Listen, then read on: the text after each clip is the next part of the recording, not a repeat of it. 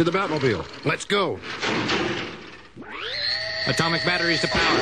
Turbines to speed. Roger. Ready to move out.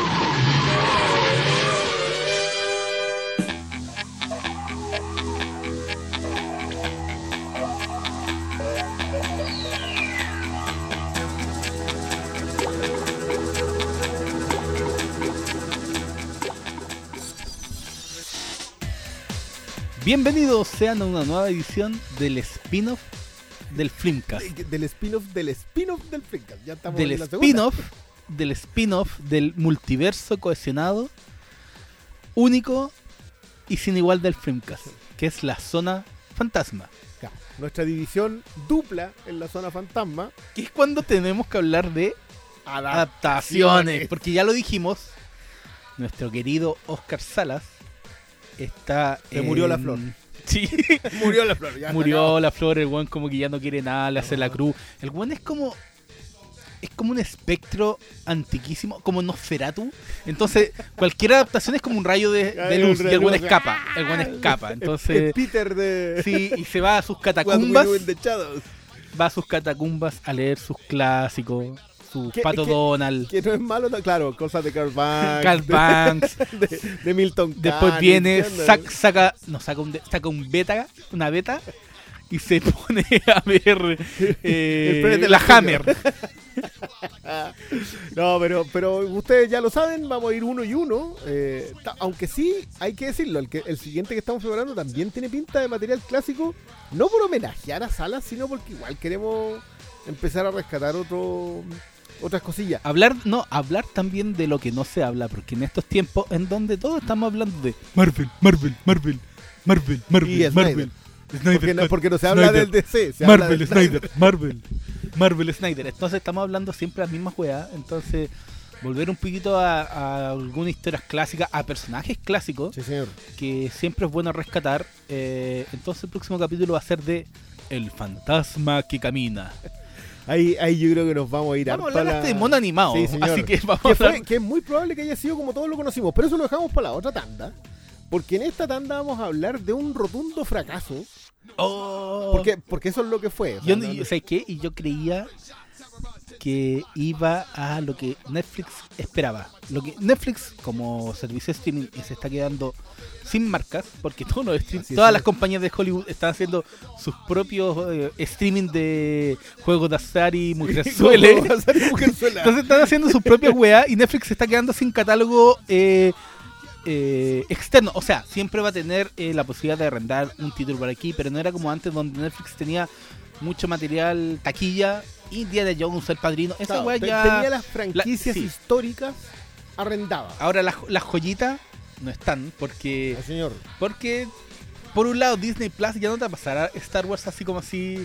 No te- y, y tampoco ya no, y- todo el Lucasfilm. y no, inclusive las weas nuevas, el MCU, tampoco te lo va a pasar. Tampoco, no, ya, Te ya pasará una, dos, ya, toma, ahí tení un mes esta weá.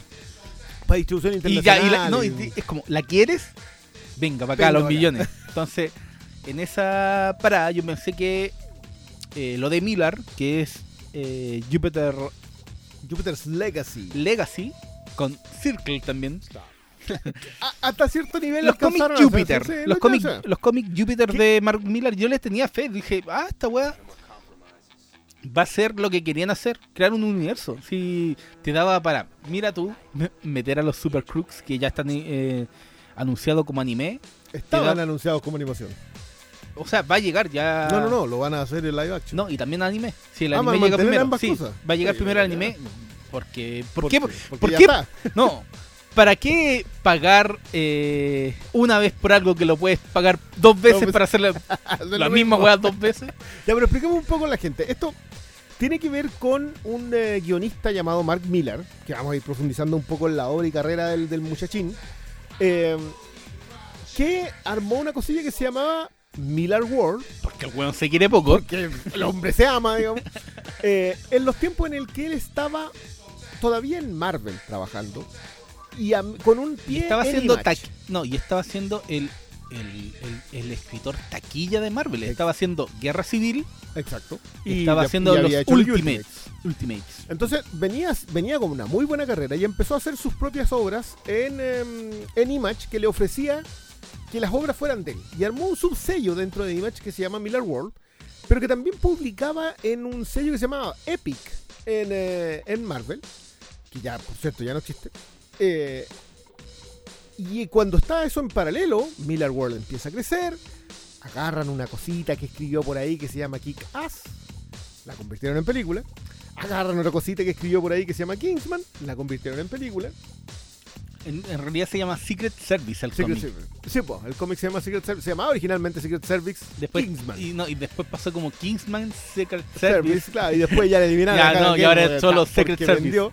Y em, con eso ya en el, en el papel, en un momento Netflix le dice, ¿sabe qué, señor Miller? Nosotros lo vamos a comprar a usted. Porque básicamente le pusieron un grillete. No, no nos engañemos, no, no es que hayan comprado solamente Miller World. De hecho, los últimos cómics que, que ha publicado Mark Miller vienen, la, la contraportada es un... Es una, es una página completamente negra, solamente con el logo de Netflix al medio, porque son Netflix, no tienen ningún otro tipo de publicidad. Eh, y Miller World pertenece a Netflix. Y el destino de Mark Miller pertenece a Netflix. Y, y- y el destino de Miller pertenece a Netflix. Y eh, obviamente cuando hizo esto fue por la opción. Nosotros bromeam- bromeamos mucho en, el- en los circuitos comiqueros de que Mark Miller no escribe cómics, escribe pilotos de películas o pilotos de series. Hace storyboards. Sea, el hombre hace storyboards con una cantidad, que es otra, otra de las cosas que tenemos que, que hablar, que es impresionante el buen trabajo que él tiene con los dibujantes. Es la cantidad, tú, tú tuviste la oportunidad de entrevistarlo. Yo le- mira, yo lo entrevisté hace poco a propósito del estreno de la serie y le pregunté justamente esas dos cosas. Por un lado le dije, eh, ¿por qué empezaste a hacer tu historia si tú escribías a Superman, Batman, a los personajes más grandes? Y él me decía que claro, pues, él siempre soñó con hacer eso, pero en un momento indicado me sacó a Stan Lee y le dijo que Stan Lee le había dicho que eh, nada de eso hubiera existido si él no hubiera hecho sus propias creaciones. po. Y él ahí eh, igual seguía pegado con Batman, Superman, Capitán América, los personajes que siempre le han encantado. Y hasta el día de hoy tú lees un cómic de Mark Miller y siempre notáis de repente a Superman. Sí, es- es innegable que siempre- Mucha referencia. Él escribió un cómic de Superman de la serie animada de los 90. Entonces, Como debut. no sé si fue debut, Mm. pero fue uno de sus primeros trabajos, fue esta serie animada de, o sea, los cómics de Superman, la serie animada. De Superman Adventures, era Eh, eso. Entonces, siempre se nota que es Superman, pero él me decía po, que le recomendaron hacer y de a poco de- pasó la película de Wanted también, Esa es la otra. que Se pasó la película de Wanted que le fue muy eh, exitosa, pese a que no se parecía en nada, en nada, en nada al cómic. Una de las cosas que vamos a tener que hablar a propósito de Jupiter's Legacy es justamente eh, que lo exitosa que es Wanted, que transcurre en un universo superheroico, el cómic. Porque, porque son los supervillanos que triunfaron y eliminaron de la faz de la... De eso se trata Wanted. Básicamente es qué hubiera sucedido si eh, la Legión del Mal Triunfaba. triunfaba. Eso era. Porque obviamente había eh, un Joker, había un Deathstroke, Había había... un Luthor. sí, y estaba Cheatface, que era el hombre barro. Entonces, eh, él me contaba que, que por ahí nació esta idea de crear sus propias historias. También le- desde que comenzó a hacerlas le fue muy bien. Y por otro lado le pregunté, oye, ¿cómo chucha sí para conseguir a, a- a tan A los buenos mejores dibujantes. a los mejores dibujantes. Obviamente se cagó la risa y me dijo que eh, tenía la suerte de que se iba bien con, la, con las personas y, y además como hacen este trabajo que se llama Crea- Creator Owned, que es eh, los cómics, los derechos les pertenecen a ellos. Entonces le pertenece al guionista y al dibujante. Claro, el caso de Jupiter's Y- Legacy es Miller y, Y y Frank Quitely. Frank Whiteley y la otra era con Fegredo, creo. Legacy, o sea, eh, Circle, Circle. es con Duncan Fructgrove. ¿Cachai? Pero originalmente es con No, Quitely. Wilfredo Torres. con Wilfredo Toro. Entonces, Quietly. Y él me decía que tenía buena relación eh, y que prácticamente había trabajado con todos los que había querido. todo. Y, Ah, Stuart Timonen, eh, Oliver y- Copiel, y el que le faltaba, Bianchi. me decía, era Adam Hughes. Pero me decía como, pero ya lo voy a tener. Entonces, yo creo que eh, también le atrae esta idea de que los cómics por su cuenta como trabajo narrativo en el, en el pequeño mercado gringo, porque al final igual es pequeño. 100.000 copias ya son Ya son hitazos. hitazos, salen vuelta olímpico, tiran fuegos artificiales más que en más que en Peñalolén, weón, tiran como una weá así. toda la merca. Sí, aquí no, aquí llegó el cómic, lleg- llegaron los derechos, nos pueden adaptar, entonces Claro, es que, es que funciona en eso. Si un cómic es muy exitoso y es un creator owned, que es básicamente que los derechos son directamente de quienes lo hicieron, este es el caso de Walking Dead, es el caso de básicamente todo lo que estamos viendo hoy día como adaptaciones, más allá de las dos grandotas. eh, cuando pasa eso, los tipos se vuelven multimillonarios en relación a lo que son. O sea, un dibujante de cómic que tenga una serie adaptada puede no puede dedicarse a dibujar esquelitas el resto de su vida y nada, lo mismo. Eh, queremos ejemplos, tenemos muchos ejemplos. queremos ejemplos. Eh, que, que es una cosa que nosotros aplaudimos. Esto también pasa con, con cosas como Lock and Key. Tampoco es tan ajeno a, a la- al, al mercado, digamos, de, que salió a comprar Netflix. Pero Netflix decidió acá que no quería tener que seguir pagando derechos individuales y compró la compañía completa. Eh, una compañía que en el papel es muy exitosa. Que tiene- Literalmente en el papel es muy exitosa. tiene much- tiene eh, muchas ideas adaptables. Yo creo Mm. que la, la gran mayoría eh, son adaptables y dan pie para decir, "Mm, esto podría ser eh, una buena película. A mí me pasó cuando leí eh, una de sus historias de los 2013, 14 que se llama MPH. Ah, claro. Que es una la de historia- los velocistas. Cortita de tipos que toman una droga y ganan super velocidad. Nada más. Es una historia cortita, piolita, hay un hay una misión que se debe hacer y eso es eso es. Mm. Es lo mismo con Chrononauts, que la historia de dos tipos que viajan el tiempo y empiezan a intervenir ya Y dejar la y dejar- a dejar a, la a escoba. propósito de lo de, de que todos se acordaron del sonido del trueno estos días de Bradbury o del meme Los Simpsons, da lo mismo, también estaba en lo mismo. Pero, pero claro, Chrononauts tiene eso. Eh, tiene una joya que se llama American Jesus, que probablemente es uno de sus primeros cómics eh, independientes en donde te cuenta la historia del anticristo. eh, que es muy, muy interesante. Creo que es de lo que... Bueno, ahí también lo acompaña Peter Gross, que debe ser de los tipos que ha estado, uno de los dibujantes que ha estado en los mejores cómics de las últimas dos décadas por lo bajo. O sea, fue el dibujante de Lucifer, fue el dibujante de, mm, de Unwritten, y está también en American Jesus, y ahora volvió para una segunda parte. Entonces, y que el- van a hacer serie, creo. es, que, es que, claro, en el papel cualquiera de esos es un excelente piloto, ni siquiera vamos a hablar de ese- Starlight. ¿Ese es tu favorito? American Jesus. Es que, es que para mí acá está el tema con, con Mark Miller. Mark Miller es un tipo que plantea muy buenas ideas. Muy buenas ideas. Yo, yo siento que Miller debiese ser eh, editor. Es un tipo que pone en el papel, pone en la mesa eh, el principio de muy buenas historias. O sea, Starlight O de, una- o de co- conceptos también. Co- conceptos, los coloca ahí. O sea, me pasa a mí con Civil War. Hablemos un poco de las cosas que alcanzó a hacer en Marvel y en DC. Hijo Rojo es una muy buena idea. Mejorada por Grant Morrison. según las malas lenguas. Bueno, no, ahí no nos vamos a meter. Yo, yo encuentro que a cualquiera que haya leído el Luthor de Morrison, sí adscribe a esa, a esa teoría. Eh, pero es una muy buena idea. Encuentro que muy mal resuelta. Pero, pero es una muy buena idea. Eh, Civil War, la, que es en, el, en los cómics, no en, la, no en esa cosa que también tiene el mismo nombre, pero no se parece en nada. eh, es el enfrentamiento entre dos vetas fundamentales de la cultura norteamericana, de la, de la sociopolítica norteamericana, que es la seguridad versus eh, la libertad.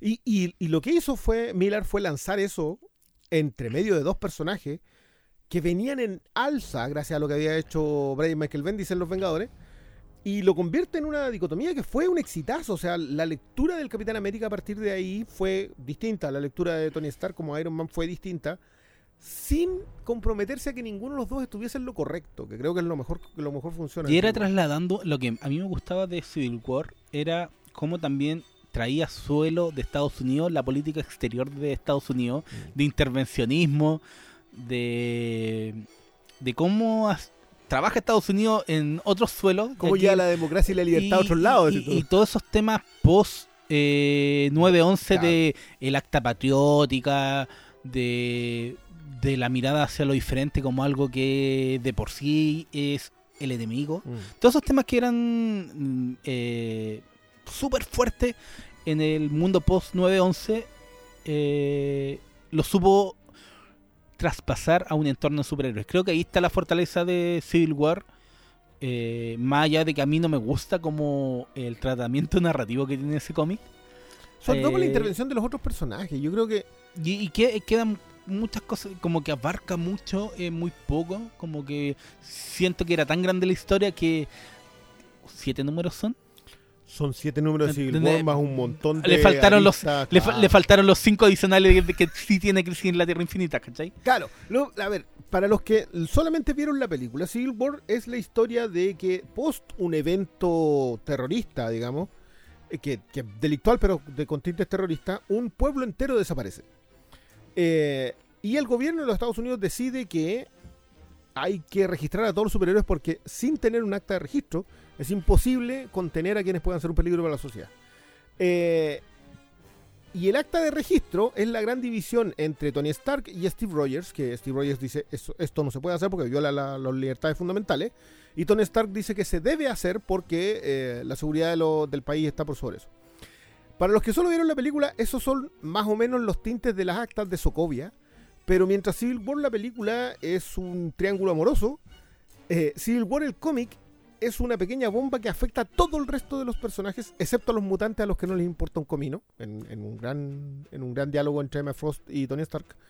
Eh, pero no alcanza. Tal como dice Malo acá, no, no, le dan lo- no le dan los números, no le da la narrativa y no le da el cierre, porque más encima el cierre también compromete a lo que, a lo que Brubaker termina haciendo con el Capitán América, que es la, es la entrada del Soldado de Invierno y otras cosillas. Pero, pero no cierra. Sigue siendo, sin embargo, creo yo que es una de las mejores ideas que ha puesto Marvel en su propia mesa en Y, y, tres décadas, tranquilamente. y le dio por. Fueron más de 10 años. Creo que recién se vino a cerrar un poquito con, con Secret Wars, que es el evento del 2019, creo, en donde era el Sí. fin del universo Marvel.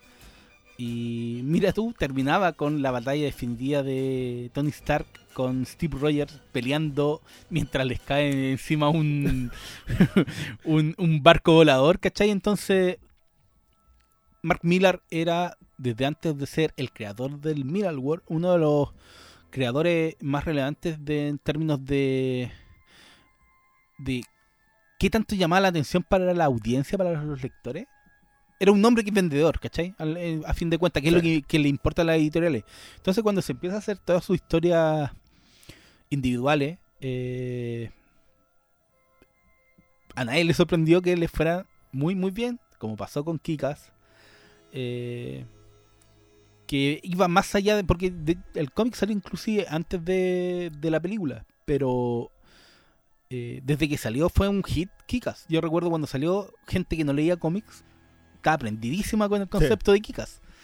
Es que, es que era muy buena la idea de que no existen los superhéroes, pero hay gente que se, en- se engolosina con ellos. O sea, a ver, de nuevo, son muy buenas ideas en el papel. Yo sé que, yo sé que hemos hablado muy someramente de lo que fue Secret Service.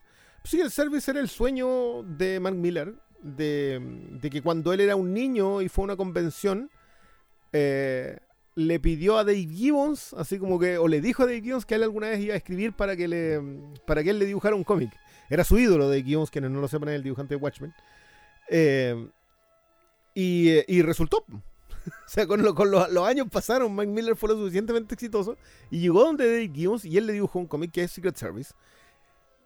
Que es una película. O sea, cualquiera que haya leído Secret Service antes de dice, sabéis que acá hay una película. Lo mismo con Kikas. Y yo diría que lo mismo con, no sé, las cosas posteriores, con Starlight, por ejemplo. Ese es mi favorito. Que- Starlight, de nuevo, estoy tratando de resumir un poco esto, pero es básicamente Gran Torino con Flash Gordon. Es, es, es que hubiera sucedido con Flash Gordon si envejece, nadie le cree y nadie sabe que salvó al mundo y lo vuelven a requerir cuando ya no se puede ni la raja. Es una gran historia. Eh, yo le dije, bueno, ¿qué va a pasar con, con Starlight?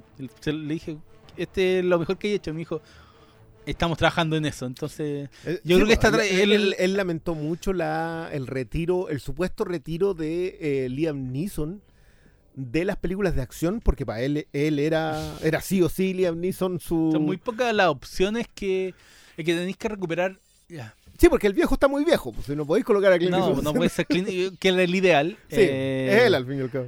y, y no sé si Pierce Brosnan, que también podría ser un nombre, al menos por fue James Bond, te volvería a Claro. pescar a- al nivel que No, aparte que se quiere seguir pasando como era de acción, cualquier, no sé, pues si veis The Foreigner, por ejemplo, anda por Pero ahí. si anda, ca- anda cantando. ¿Cómo se llama? Yaya Mia. Ding Dong. No, la de Netflix con. Con el. ¿Cómo se llama? El concurso europeo. Ah, ya, de anda. Eurovisión. Anda cantando Pierce Brosnan, entonces no está ni ahí, Es un buen pero. momento, digo. Pero a lo que vamos es que Mark Millar tiene un montón, un montón de conceptos. Sin huevear aquí. yo estoy en una mesa y Cristian sacó sus cómics y ahí está lleno de No, cómics. acá, acá son puros pilotos de serie o película. Y O yo le, película. ¿sabes qué? yo le pregunté eh, si él imagina. Onda, igual no le voy a decir, oye, tú haces puro storyboards. Pero sí le pregunté eh, si él pensaba, la mientras escribía, pensaba en la adaptación. Obviamente me dijo que no, porque en el papel lo que hace sí es, es pensar como en proyectos como temporada. Y eso se, se, se, se traspasa muy bien al, a los arcos, que cada cómic tiene seis números porque te ideal para el tomito, para que queden todos uno al lado del otro. Que es básicamente un piloto o un guion de película. Claro, Sí, po, sí, pero, pero él también... eh, hay otras historias que son súper difíciles de adaptar. Tien- Tiene una que es como Sharky, el... Bueno, debería ser como 200 millones de dólares para hacer esa... ¿Cuál? Sharky, el caza recompensa. Ah, la, la del espacio. Sí, que son unas cosas. La de Simone Bianchi. Sí, Sí. ¿Cachai? Entonces, puede que a uno como lector le- se le traspase la idea porque también está como muy segmentado. Esto va a ser un cómic de seis números para que esté el, el- el tomito. Creo que Super Croc sale un poquito porque son cuatro números son, son nomás. cuatro números. Nemesis también son cuatro números. Eh, eh, y la otra, la del, la del Chazam que tiene. eh, Superior. Superior también son cuatro números, si no me equivoco. Eh, Pero era porque eso eran proto. Cuando Sí, ya cuando Miller toda- World, esos eran los primeros que empezó. World. Antes, de, antes del traspaso. Cuando Ahora, estaba, creo que, que ahí salieron como entre medio de Kikas o un poquito antes, no, no recuerdo cómo el orden yo- de lanzamiento. Yo diría que después de Kikas 2. Pero eran Bueno, como lo- eran los primeros. Kikas, nosotros vimos dos películas. eh, pero Kikas ya lleva, qué sé yo, Hit Girl, No, Hit está, mira, Colombia. está Kikas 1, Kikas 2, Kikas 3, eh, Hit Girl 1 y 2. Está después la nueva Kikas. Después está Hit Girl como en muchas aventuras en Sí, el mundo. en el mundo. Y ahora está saliendo el que estoy comprando es Kikas, la reemplazante contra Hit Girl. De hecho es como un evento. Ya, Kikas contra Hit Girl. listo. Entonces ahí tenéis como para... Claro, ahí se... Es que, de nuevo, acá, en el papel, lo que sea que uno agarre de Mark Miller podría servir para hacer franquicia. Eh, o película. Y nos encontramos con que Netflix compra Miller World para hacer eso. Porque alguien alguna vez dijo, oye, eh, Netflix está buscando su Star Wars o el MCU. Loco, todo el mundo está buscando tener Star Wars o el MCU. Lo que pasa es que no, no puedes comprarlas porque ya las compró Disney y de ahí ya no van a salir. Sé que me da risa un poquito eso cuando 2017 se anunció, se viene el Dark Universe, se viene el universo oscuro, un universo cohesionado con Drácula, Frankenstein, weón. Esto ya se ha hecho. Y la Wanda alcanzaron a hacer nada, hicieron No, la momia, le fue como el hoyo y no hicieron nada más. O sea, hicieron la momia. Entre medio fue era- cancelado Johnny Depp, cagó la película El Hombre Invisible. Eh, Javier Bardem se puso para la foto como cinco días después de la foto original, se cayó toda la idea, se fue a la mierda. Entonces, todos están queriendo hacer eso, pero Netflix lo tiene. Y El todo problema, lo es que, que, el problema es que hay que hacerlo. Sí, hay que son hacerlo. y- pero todo lo que hemos hablado en los últimos no sé cuántos minutos era para responder eh, por qué nos sorprendía que esto fuera un fracaso, porque O sea, ver, estaba- no, nos sorprende en el papel, en el no papel. nos sorprende en la pantalla. no, en la pantalla no, pero en el papel era como, aquí viene, claro. este es el primero. Eh, con esto comienza la fase 1 De- de- del de-. Miller World. y era sorpresivo. eh, y para mí, de hecho, yo debo reconocer que aún con la decisión tomada, los detalles que se empezaron a conocer después, que costó 200 millones de dólares. 200 Sí, a mí- millones a de mí- dólares. A mí, no- a mí me extraña harto. O sea, yo creo que también Viéndolo, tiene que ver viéndolo. con, lo- con, con cuándo, con cuándo está registrada. Yo, creo que, yo creo que la pandemia les pegó fuerte en, lo, en el incremento de costo. No me, no, me, no, no me explico desde otro lado que esa serie, ¿con cuántos? ¿10 episodios? 10 episodios, cada episodio de 10... pa- Es que en Game of, eh, Game of Thrones, la última temporada costaban 15 millones y se notaban. Chipo. Y se notaban. No. Aquí no se notaban y... O sea, la batalla de los bastardos yo entiendo que haya costado como 40 millones de dólares porque, loco, o sea, solamente en extras tenía ahí... Solo, solamente lo que te cobraron los del entrenamiento equino ya tenía ahí 3 millones de dólares. A- aparte de todo lo que chuparon, porque un caché que weá que involucra caballo y humano, los buenos son borrachos. son borrachos. hay Pasa. registro, hay registro. Pasa. Sí, y los bares ahí son abiertos, así que ni te digo. Pero, ahora, primero, ya, Jupiter's Legacy en el cómic es la historia de un grupo de aventureros que descubren una isla, que esa isla... Ya, pero estoy contando un- como... No, no, no, pero, pero nada, que la- alguien que haya visto la serie no lo visto. Eh, estoy contándola con las primeras pistas que nos da Miller, porque ellos siguen un llamado de uno de los protagonistas, y, y él cuando llega ahí obtienen superpoderes. Esa es la historia de origen, y los vemos 60, 70 años después. Comenzamos cuando son ya 60 años después, eh, instalados como los protectores de Estados Unidos. De Estados Unidos, por de cierto. Estados Unidos, solo Estados Unidos, eh, los protectores del, de la verdad, la justicia y, la, y la forma de hacer americana, norteamericana, Norte- estadounidense, eh, y son los defensores. Y cuando comienza el cómic, eh, empezamos a notar que hay algo que no funciona. Mm. Hay algo que está Algo se rompió. algo se rompió. En algún punto de la historia que no nos han contado, hubo un quiebre y. Y todo se va al carajo, rápidamente. Muy, muy rápidamente. en el Ter- tercer número queda ya, la. ya tenemos una masacre de proporciones. Chepitán al que supuestamente debería ser el protagonista. Se echan a Superman en una pasada. Sí, Eh, y quedan las cosas. Porque, pues, a ver, esto se llama Jupiter's Legacy porque no es la historia de los Jupiters. Que son O sea, esta primera onda, esta sea, primera oleada. Júpiter, el nombre romano de Zeus. No es la historia de Zeus. No, no, no. es para la historia de su legado. Eh, la historia de su legado. Que es un legado con muchos altibajos. O sea, en, en el cómic. eh, perdonen los spoilers. eh, Pero es el hijo el que mata al padre. Muy en, en- en idea de tragedia griega. Y toma el control de Estados Unidos. Que es el código. Yo lo repasé ahora y claro, el concepto del código está en el cómic. eh, no gobernamos y no matamos, ese es el código. Eh, pero es un código que ya ha sido transgredido muchas veces porque el tiempo ya no es el mismo que antes. Pero de todas maneras el protagonista de esta historia, que, que es el, también el protagonista de la, de la serie, trata de preservar a pesar de que sus hijos andan, la hija metida en drogas, modelaje y alcohol, y el hijo es muy rebelde con la idea de cambiar las cosas. El hijo finalmente el que, el que rompe todo el código. Después nos enteramos que está metido el tío, etcétera, etcétera. Y la hija es la clave de esta historia porque ella huye con su novio y el padre de su, de su recién nacido. eh, y desaparecen. Se van al, al- a los subterráneos, se desaparecen de la red. Eh, y y la his- el mismo primer arco es de ellos escondidos, criando a su hijo. Eh, ahora ustedes entenderán que los que vieron la serie de televisión, acá no llegamos ni siquiera al, al capítulo 2 de la primera, del primer arco de los cómics. Lo cual es, creo yo, el mayor error. gran error El de mayor Netflix acá. Porque no entendió cuál era la. No solo la clave, sino también el atractivo para la audiencia. Y el atractivo de la propia historia. Porque surge desde la muerte de Superman. O sea, no es la muerte, el asesinato. Es el asesinato del sueño americano. El asesinato y, y lo que importa son las consecuencias, el legado.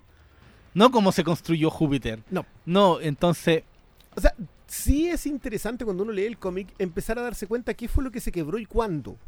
Pero eso viene después. O sea, el- a ver, el gran problema con lo que nosotros le acabamos de relatar es que esto pasa en el capítulo 3, 4, 5 y 6 del primer arco de los cómics. The Jupiter Circle, que es lo que nosotros siempre mencionamos, pero que es la historia de cuando el primer grupo de aventureros empieza a quebrajarse y desaparece uno de los protagonistas de su sí, y historia. está trabajando, están trabajando en los 40. Los 40. En los 40 trabajan como héroes. Ya están formados, ni siquiera es como se... No es como ni siquiera como llegaron a la isla, es cuando ya están formados. Cuando ya Pero es cuando em- empiezan los problemas. Empiezan los problemas porque también es cuando empieza a caer el imperio americano, cuando, sobre todo post-intervención, yo te diría que la, parte clave de la historia es durante los 50, en la posguerra. Porque ellos no intervienen en la guerra muy en, em, en un intento de explicar constantemente la no intervención de los superhéroes en la guerra, que lo ha intentado DC, que lo ha intentado Marvel, que algunos han- le ha ido mejor que otros, porque obviamente como el Capitán América sí estaba en la guerra, sí pueden hacerlo. Eh, pero en DC la Sociedad de la Justicia no fue mucho en la Segunda Guerra Mundial. Por ahí inventaron un concepto que era una espada, no, no, no, no, era una lanza de algo para que la, Sociedad de la Justicia no fuera. Creo que escriben buenas razones por ahí, pero todo es, es muy retrocontinuidad. Eh, y lo que hace acá es saltarse eso y entrar en los 50 y mostrarte que el sueño americano en realidad nunca existió, nunca se soñó. No- no- se muere en los 30 después de la especulación financiera y nunca más vuelve. Eh, y eso yo creo que Miller sí lo consigue en los cómics.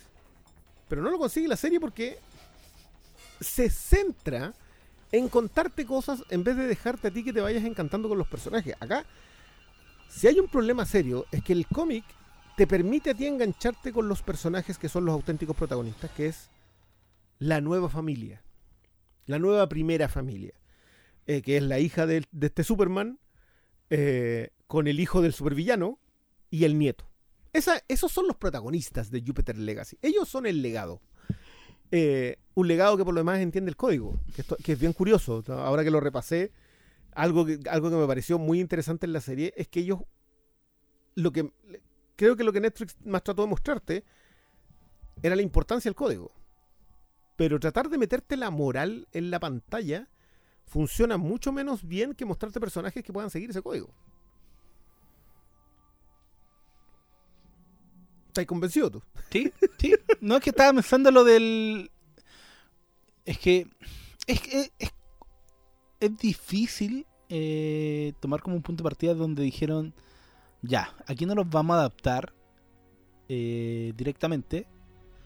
Vamos a proponer más y vamos a extender. Y vamos a hacer un paralelo entre lo que sucedió en el pasado con el presente. Y eso es la primera temporada. Dos capítulos del cómic. Y varias cositas de. ¿cierto? Sí, el, el presente son, son dos números, eh, no avanza nada del cómic y el resto es eh, el extra, toda la historia de cómo ellos llegan a la isla y, y se... Que deben ser Y- seis páginas en el cómic original. Si Nada es que- menos, y están todas dispersas porque en, en el, en el primero serán viñetas, Sí. cinco No, no, viñetas, si el, el primero deben ser cinco páginas en el, en- en el mejor de los casos. Puede que menos. Menos, menos. Y cachai que eso lo deciden extender al infinitum. Y lo que a mí no me pareció una mala idea, si lo hubieran plegado con el gran momento que tenía que tener esta primera temporada. Ya. Si la historia de origen eh, de estos superhéroes me lo hubieran presentado como contraste, como contraste a lo que tenía que pasar con Superman. Eh, O sea, cómo el tipo empieza y funda la Liga de la Justicia y cómo esa misma Liga de la Justicia lo termina echando. si hubieran hecho el paralelo que cuando ellos están obteniendo los poderes, me lo estáis mostrando cómo se lo están pidiendo. O sea, yo estoy. Vámonos. Eso. Y es lo que esperé desde el primero al Sí, segundo. yo, yo, yo creo que uno llega al final eh, con la idea de que el protagonista, con el Josh Duhamel, muriendo. O sea, cualquiera Es que, que- haya leído el cómic espera que la serie termine con el que protagonista. en la primera temporada hubiera, claro. hubiera terminado y era- hubiera sido un gran final de temporada y quizás Lo suficiente para que uno volviera. para que volviera y y no lo único que, que entiendo que lo hayan hecho es como la necesidad de querer mantenerlo pero lo podían mantener en el pasado con flashback Perfecto. Pero mantenerlo con su peluca blanca Eso es lo otro. Yo creo que si se gastaron esas 20 millones de dólares por capítulo solamente para conseguir ese nivel de maquillaje, amigo, lo estafaron. ¿Qué quiere que le diga? No, no, no es otra. ¿Cachai? Entonces hay, hay una serie de decisiones que, que creativas. Yo no Pero- sé cómo alguien, al- como alguien. creativas, ¿tú sentís que son un error? Porque yo, yo siento que como creativamente. No, es que yo te digo por eso. Yo hubiera estado, si hubiera terminado de la forma que te digo, yo aplaudo. Sí, po. Pero toma. El problema- el problema pero que no yo está siento- Es que, a ver, Yo hoy día lo comentaba a propósito del, del- de que Netflix en la búsqueda de su Netflix como estudio, ¿no? En el, el productor de series de televisión y el productor de películas, se le están notando demasiado los patrones. Sea, obviamente a Fincher, a Scorsese, a Fukunawa, a qué sé yo, probablemente ahora Jane Campion, los dejan hacer lo que quieran. O sea, tomen ahí, tiene- ¿cuánto necesita para su película? Oh, pucha, no sé, a lo mejor tiene 50 millones. Ahí tiene 50 millones de dólares. Haga su película tranquilo. ¿Quieres 50? Toma, aquí No, tienes 100. Aquí tienes 100 y me devuelve ahí sí, sí, le sobra. Porque no les interesa, porque ellos lo único que quieren es, por un lado, el prestigio, que, que lo han conseguido. O sea, tienen Irlandés, tienen Roma, tienen. Eh, tienen Mindhunter, que, que probablemente es la que menos les funciona, porque a pesar de que dejaron que Fincher hiciera lo que quisiera, Fincher se lo tomó con calma, porque el protagonista es el, Y yo no el- tengo ningún problema con esa calma. no, no, yo tampoco, pero, pero el punto es a quién entusiasmáis. Sobre todo cuando tenéis series alrededor contando tu historia de asesinos seriales, eh, que no son una escena por capítulo. Esto es básicamente como si tú estuvieras leyendo un cómic y la historia de complemento fueran dos páginas y, y, eh, y sale una al año. ¿no? Entonces no era... Pero ya, pero igual tenéis Mank, o sea, el ala autores. O sea, Está le- copa. está copada y está muy bien copada. Están, están haciendo muy bien las cosas ahí porque también los están dejando. Ahora, obviamente, también tení Army of the Dead, que también es una obra de autor, pero se la pasaste, weón, que, no- que- que- que es otra cosa. Por un lado. Y también los, los exitosas que hizo Michael Bay. sí, las de Michael Bay son súper consumidas en Netflix. Pero el ala autor está bien. Pero una mierda. Eso no es el punto. ¿La viste? No, ni lo pero también lo hicieron con Bright. Army. Ya. La de Michael Bay es una obra de arte comparada con Bright. Army of the Dead es una obra de arte comparada con la de Michael Bay. No, yo creo que andan por ahí la de Michael Bay con Bright, pero es la típica película de acción que, mira tú, eh, la de los rusos, que también era una adaptación de cómic, la de Chris Hemsworth, Ah, que, ya, te- perfecto, que sí, tenía sus cositas atractivas, llamativas en términos de cómo hacían la acción y, y obviamente le, roba, le roban a los a The Raid con algunas cosas, pero estaban ahí. Le robaban a John Wick, ya, pero tenía... Pero la historia no ¿Qué? había por dónde. Y siento yo que si hay un problema que tiene Netflix es cómo abordarle historias. eh, Oh, No sé si es porque están pensando y o están con, con la pata en el grillete de la secuela. es la que yo, yo creo que lo están. Yo creo que sí o sí, porque y, eso es demasiado. Claro, a los autores los dejan cerrar sus obras. En el caso de Snyder, no, porque le ofrecieron, ¿sabéis que Si tú querías hacer cinco películas de esto, ahí está la plata, tú organiza tu universo y dale. Porque ese es Snyder. Obviamente, no, si se le decía a Scorsese, oiga, ¿no quiere hacer usted una maxi serie? No, quiere hacer una película.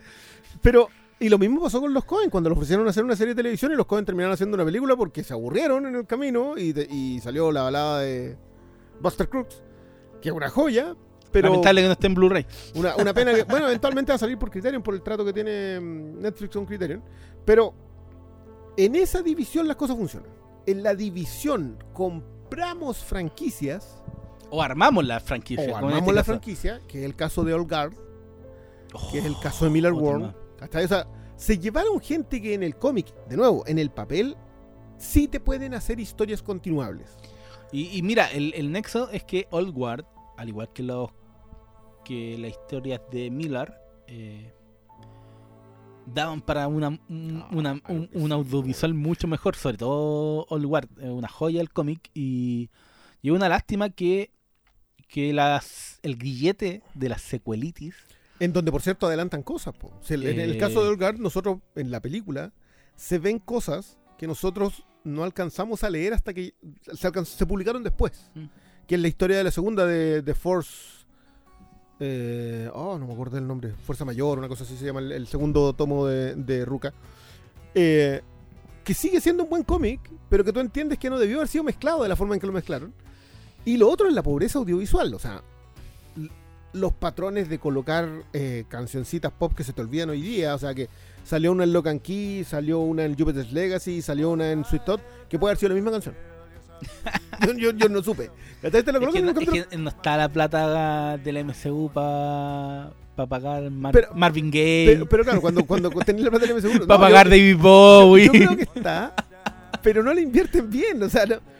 Y, lo, y lo otro que para mí es sí o sí es la pobreza audiovisual. O sea, acá no hay desde el patrón que hizo Daredevil, porque Daredevil tenía una acción muy urbana. O sea, eran, eran cómics de superhéroes. Daredevil, Jessica Jones, Luke Cage, Punisher. Son cómics de superhéroes o de antihéroes o de... Son personajes de cómics. Pero lograron hacer que su acción fuera muy creíble. Tanto que nosotros empezamos a identificar un patrón en eso. O sea, en el tercer, cuarto capítulo, plano, secuencia, pelea en pasillo. Y, y lo mismo en todo. Entonces, se empiezan a ver las pifias de los showrunners, se empiezan a ver las presiones de, en el, del algoritmo. Sí, inevitablemente que en cada cosa que hablamos son muy pocas las que están saliendo de la presión del algoritmo. Es como, hoy estoy notando como, como me estáis contando historia, esta historia en base a números, en base a que el minutaje tal tiene que mostrarme esto. En, base, a, cuando el espectador se paró de la, de la Sí, y, y- Apagó la tele, Y es una, batalla estúpida y perdida porque el espectador se va a parar igual, hagáis la weá que hagáis. En estos tiempos actuales, ¿cuál, ¿qué fue lo último que viste tú? Estoy viendo Mythic Quest. O en No, Netflix. no, en Netflix. Eh, Sweet Tot. Sweet Tot. Sweet Tot. ¿Lo, lo viste con el celular al lado? No, no, porque la estaba viendo Eh, la cabra chica, olvídate. ¿Y lo viste en algún momento? Ning- en ningún no, momento. No, no, no, no, si no puedo. Si me Ya, quitan, déjame me quitan- me quitan el teléfono. No, Eres cuando- el único en Chile. No, No, es que- sé es si que el único, pero. ¿cachai? Es muy. di- eh, ya está arraigado el concepto de. de la, las de- segundas pantallas que la dicen segunda, pan- segunda y terceras pantallas. eh, ya no es solamente. Oh, llegó mi mamá con una weá y se me cruzó por la pantalla. Y yo le digo, ¡sale de aquí! ¡Vieja de mierda! No. ¡Vieja de mierda! ¿Qué te venís? No, ¿cachai? Ya no pasamos cerrado. Ahora es segunda pantalla, tercera pantalla. Eh, que paráis la o ya ni paráis, te ponías No, a whatsappear, tuitear, entonces hagáis lo que hagáis, yo, yo siento que el algoritmo eh, la batalla contra la contra contra la humanidad es perdida, la perdida. gente la gente va a- hagáis lo que hagáis, Sí, yo, yo siento. eh, esto- la gente no, no va a costar, no va a detener. Si el gran problema acá es que Netflix tiene los números. Y tiene unos números que solamente tienen, se reservan ellos. Esta es otra de las conversaciones que deja el fracaso de Jupiter's Legacy. Es que, primero, Jupiter's Legacy es un universo en sí mismo. No tiene nada que ver con Super Crocodile, no tiene nada que ver con Nemesis, no tiene nada que ver con Superior, no tiene nada que ver con ninguno de los otros cómics. Excepto el hecho que es el mismo guionista. Pero lo que acaba de anunciar Netflix es que va a integrar Super Crooks, eh, que es básicamente Ocean's Eleven con Supervillano, eh, para los que no, lo han leído, lo va a integrar en el universo de Jupiter's Legacy para no seguir contando la historia de Jupiter's Legacy. no, no, no- no- me, me supera como, como idea, aunque si me lo contaste en las noticias, no sé, porque los Super Crooks están viendo la tele y ven que se echan a Superman y ahí deciden armar su plan, ya, vale, puedo, puedo vivir con eso. Eh, pero aún así, primero es, no pude hacer un universo con lo que estaba construyendo porque cometimos un solo error, que fue tratar de agrandarlo mucho. Entonces ahora lo vamos a agrandar más. Que primero, esa lógica para mí es muy de alguien que tiene mucha plata para invertir en cosas que no necesariamente van a resultar. Pero segundo, es la idea de no renunciar a hacer supermundos, a no hacer universos expandidos. O sea, ¿Y sabéis cuál es mi problema con eso? Que inclusive el universo cohesionado más celebrado por todos, el que tiene más defensores, el que tiene fans ahogados, el que tiene... eh, le compran todas las salchichas, el MCU, no nació así, po. No. Nació desintegrado con escenas desintegrado, con escenas por crédito, contando sus propias historias en cada película y recién en Vengadores 1 era la la, la quinta película, La quinta película. la quinta película, Sexta película. quinta o sexta, con ya sí con Hulk, Sí, pues. Incredible Hulk, Iron Man las dos 1, Iron Man, y las y- dos y- y, Thor y Capitán América. La ¿cachai? sexta. La- recién en la sexta, pero por eso mismo fue el hit que fue, po. Sí, Porque yo, él te yo dice- siento que no es la única fórmula que se puede usar. No, Pero sí obviamente. va a ser la más exitosa porque. Pero requiere tiempo y hoy día nadie tiene tiempo. Y, y yo creo que todo requiere tiempo porque ya viste lo que pasó con el señor Snyder. Que su, Claro, su propuesta, su propuesta también requería tiempo. Requería, Claro, claro, requería requería Man Man of of Steel Steel, Requería una Batman. requería. Batman, requería todas las Flash y después te iban a lanzar con su locura de Liga de la Justicia 2 y 3, ¿cachai? Claro. Entonces, todo requiere tiempo y se le nota a Netflix metiendo la chala a fondo en el acelerador, tratando de apurar todo, porque necesito esto aquí y ahora. Necesito mi calendario de estreno definido Lleno. de ahora, ya. 2023. Necesito que cada mes haya una gran joyita para que la gente no se me vaya. mes, loco, cada semana. Bueno, cada semana. en Cada realidad. semana tú necesitas Antes era, antes era un al mes, ahora es cada semana. Todas las semanas una, una serie Netflix tiene que nacer y morir. ¿Ya veis Shadowhunters? ¿Shadowhunters se llama? Shadow and Bone. Shadow- pero no, la- Shadow no la han cancelado. No, no lo han cancelado, pero es una serie que nació y murió en la misma semana. Es que no hay. Es, Pero- es tanto, es tanto. Es demasiado. tanto, es tanto, es tanto que abrumáis al espectador. ¿Y cómo, cómo pesca la gente? Por lo que ve cuando se mete y lo que Netflix dice, tienes que ver esto ahora ya. Claro, los famosos. es Y, que aquí este y el la gente, y la gente le va a dar play ahí. Y si no la agarraste, no la agarraste y le perdiste. Porque hay tanto que ver que ya tú mismo estás matando la, lo- algo tan valioso como el tener Público cautivo. No, no público de cautivo, que la gente tenga paciencia. Vos estáis matando a la paciencia de la No, gente. no, no, ese, ese es el. Y es el, eh, ahí está la madre del Mira, cordero. yo, yo, yo quería llegar aquí. Acá está. Netflix debe tener hoy día, yo diría que cuatro betas más o menos definidas e importantes. Cinco.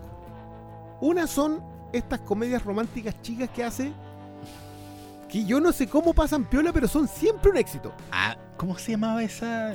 Eh, a todos los A chicos. de lo, de Lois I Loved Before. Que son buenísimas. Ah, de hecho, yo voy a la no- tercera. ah, son Buenas. yo no la he visto. No, son buenas, pero son. son eh, comedias adolescentes. Pero eso es lo que uno de repente quiere ver. loco, esa cuestión les costó, les cuesta 5 millones de dólares, si es que, si es que no les cuesta 3. y son un exitazo, pero son una beta. O sea, tienen de esas, deben tener la, la cabina de los besos, deben tener 30 de esas. Y la están sacando cada dos semanas.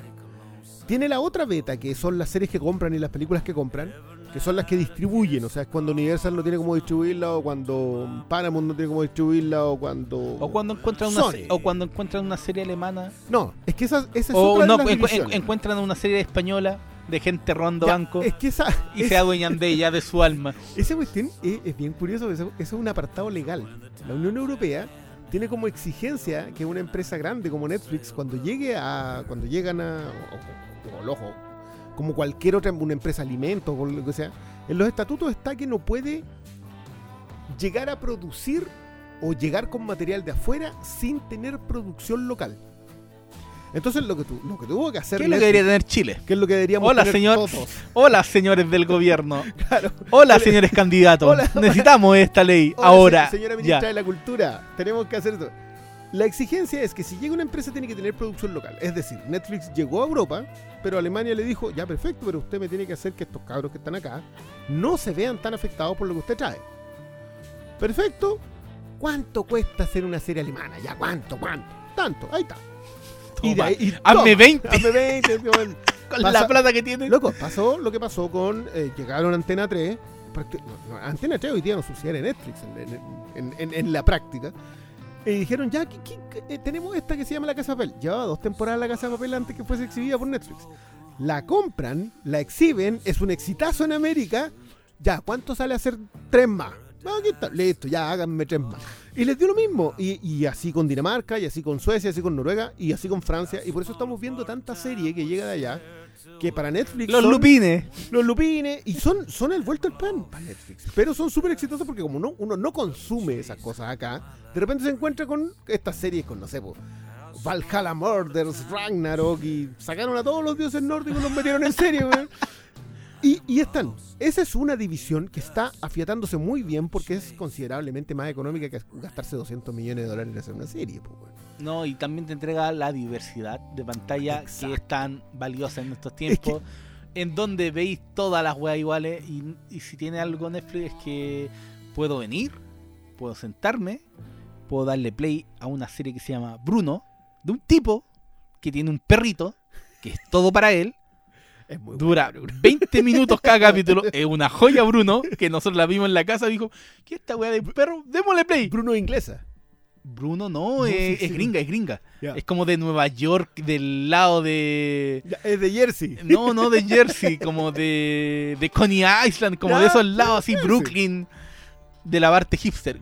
y te pueden dar una serie como Bruno, vean Bruno, eh, que no, no dura nada, y también te puede tener una wea de 200 millones de dólares. Que, Claro, que es lo que les debe haber costado también Sombra y Hueso, ¿cachai? O sea, y es son- lo que le van a pagar a los, a los, a los, Witcher. a los rusos por hacer su próxima película.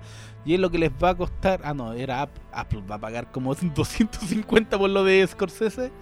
Pero, Sí, ¿cachai? es, que, es que ahí también empezó a escalar la cuestión por otro No, lado. si porque- ya está, porque la- ya, pero está todo. ¿Cachai? Son la beta de autor, la compra de material internacional, eh, las comedias románticas chicas y su producción propia.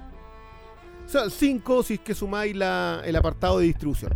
Pero el de distribución propia, el de creación propia, el de financiamiento, la serie que es como las Miller World, que es Netflix, Witcher, que es Netflix, eh, Shadow and Bone, que es Netflix, que no las vas a ver en otro lado, que no las puedes conseguir por otra plataforma, que mu- muy probablemente no se editen en formato físico. Ahí es donde uno empezó a ver los patrones.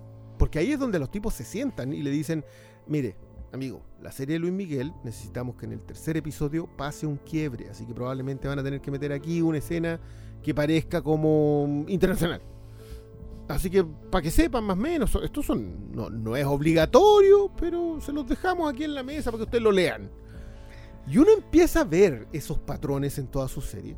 Y, y yo creo que se empezó a notar la secuelitis, eso seguro, yo estoy El completamente de grillete. acuerdo. Ah, no, si aquí ya le pusimos el grillete de la secuelitis. Exactamente. no, y el, el grillete del al- algorítmico de la secuelitis. Eh, Porque es una wea que, que va contra lo- la creación humana. Porque va determinado por números, por factores, por tendencias, por ritmos. Claro, y, que y- al final- y es un nivel de información que nosotros no tenemos. O sea que No, no tenemos, pero también creo que afecta a la narrativa misma porque te determina, por un lado te da los patrones, pero por otro lado también te afecta al- al- a la cadencia, al ritmo de narración, porque te estás, bueno, cam- caminando a puntilla con el con la mano en el poto, muy cuidado para que no te caguen, ¿cachai? Y eso se nota mucho en Netflix. se nota demasiado, sobre todo Y- cuando, cuando la serie ¿Y alcanza sabes cuál un es mi problema? Que las comiquitas, que nuestras queridas comiquitas que nos convocan aquí, no tienen eso. No.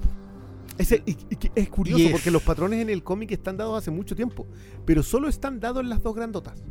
No, y, y inclusive más allá, eh, hay patrones, pero también existe el factor artístico, el espacio entre viñetas.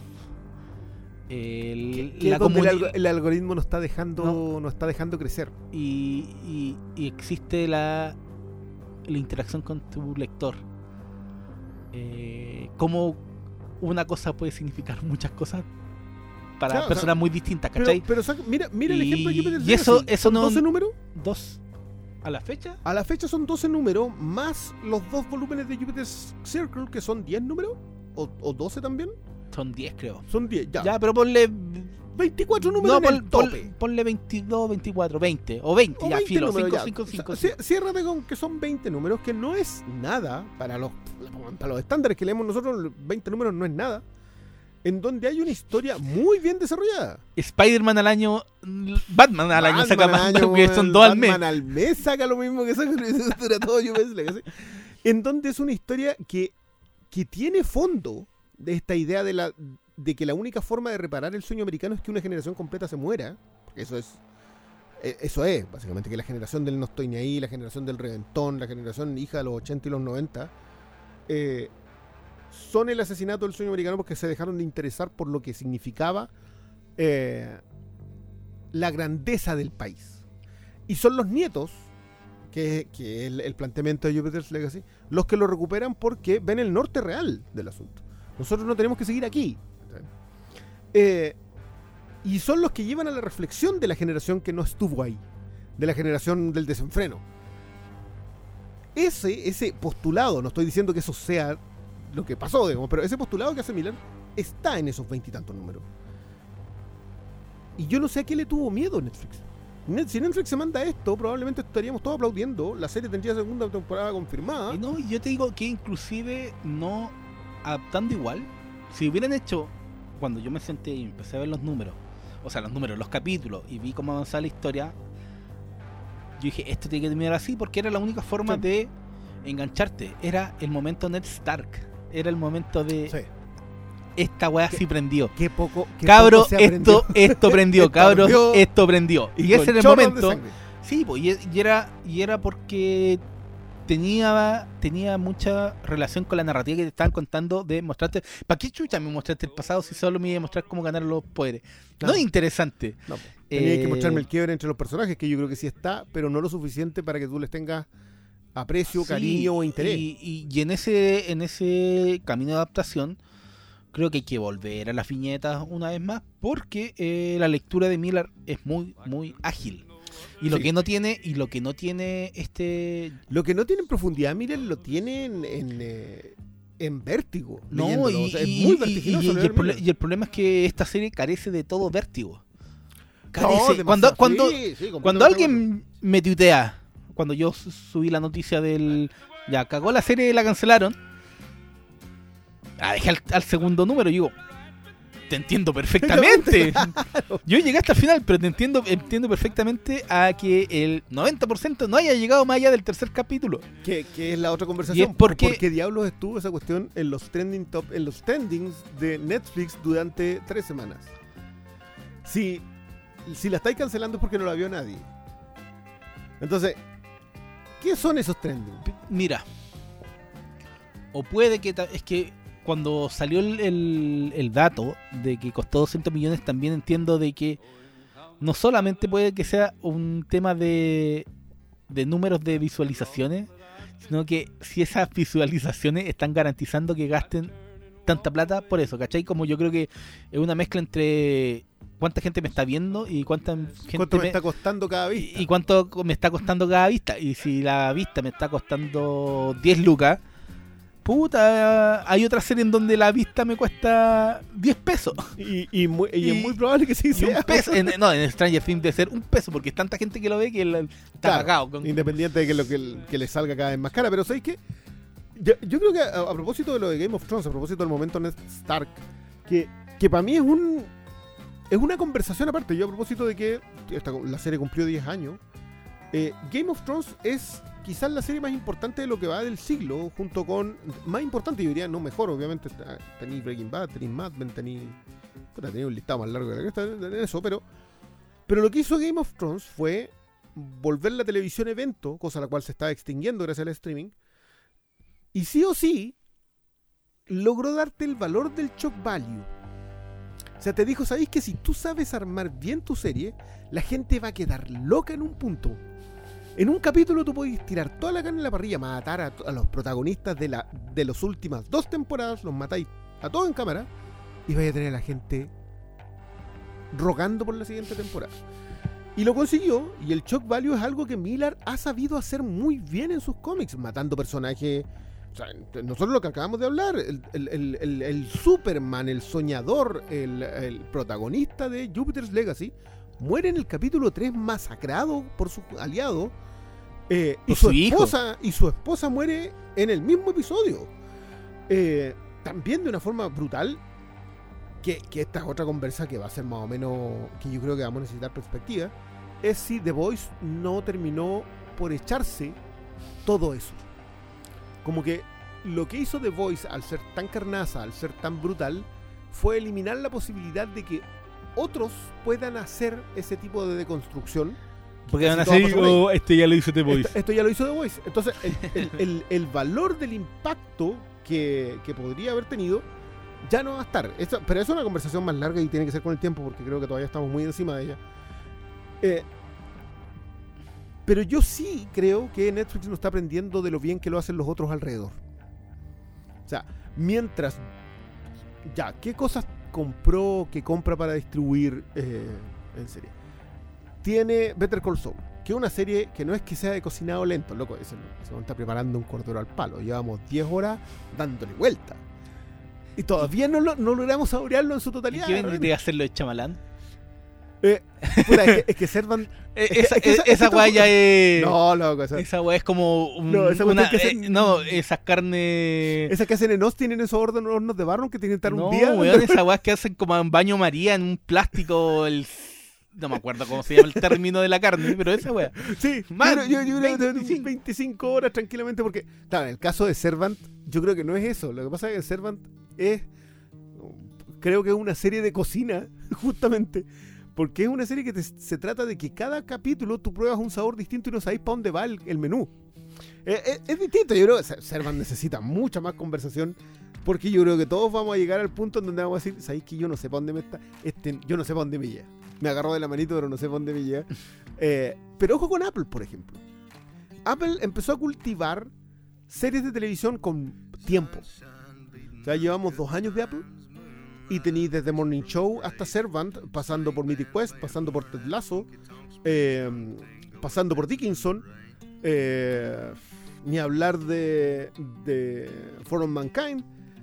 Son cuestiones que recién hoy día estamos diciendo, ¿sabéis qué? Ya, se lo tomaron con calma, pero están consiguiendo eh, lo que estaban planteando. Dos años. Ese es el nivel de tiempo e inversión. Bueno, Apple también, pues esto. Llegaron los nuevos ricos, No, y Apple juega en otra liga. Sí, Compite, com- compite consigo mismo. Compite consigo mismo. Yo no compite con Amazon, es la única que yo creo que le puede, se le puede parar al frente. Sí, pero yo creo que que es también por la postura de Apple en el mercado, en el en términos de ¿tú tienes un iPhone? No. Yo tampoco tengo un iPhone. Yo no debería ser el público objetivo de ya, Apple. pues, claro. De hecho, nosotros estamos viendo la serie porque Por- son porque, buenas la- series. porque son buenas y porque yo tengo la aplicación que eh, que la llego y me meto al canal de Apple y ahí veo. Si no, si no tuviera eso, no la estaría viendo la serie.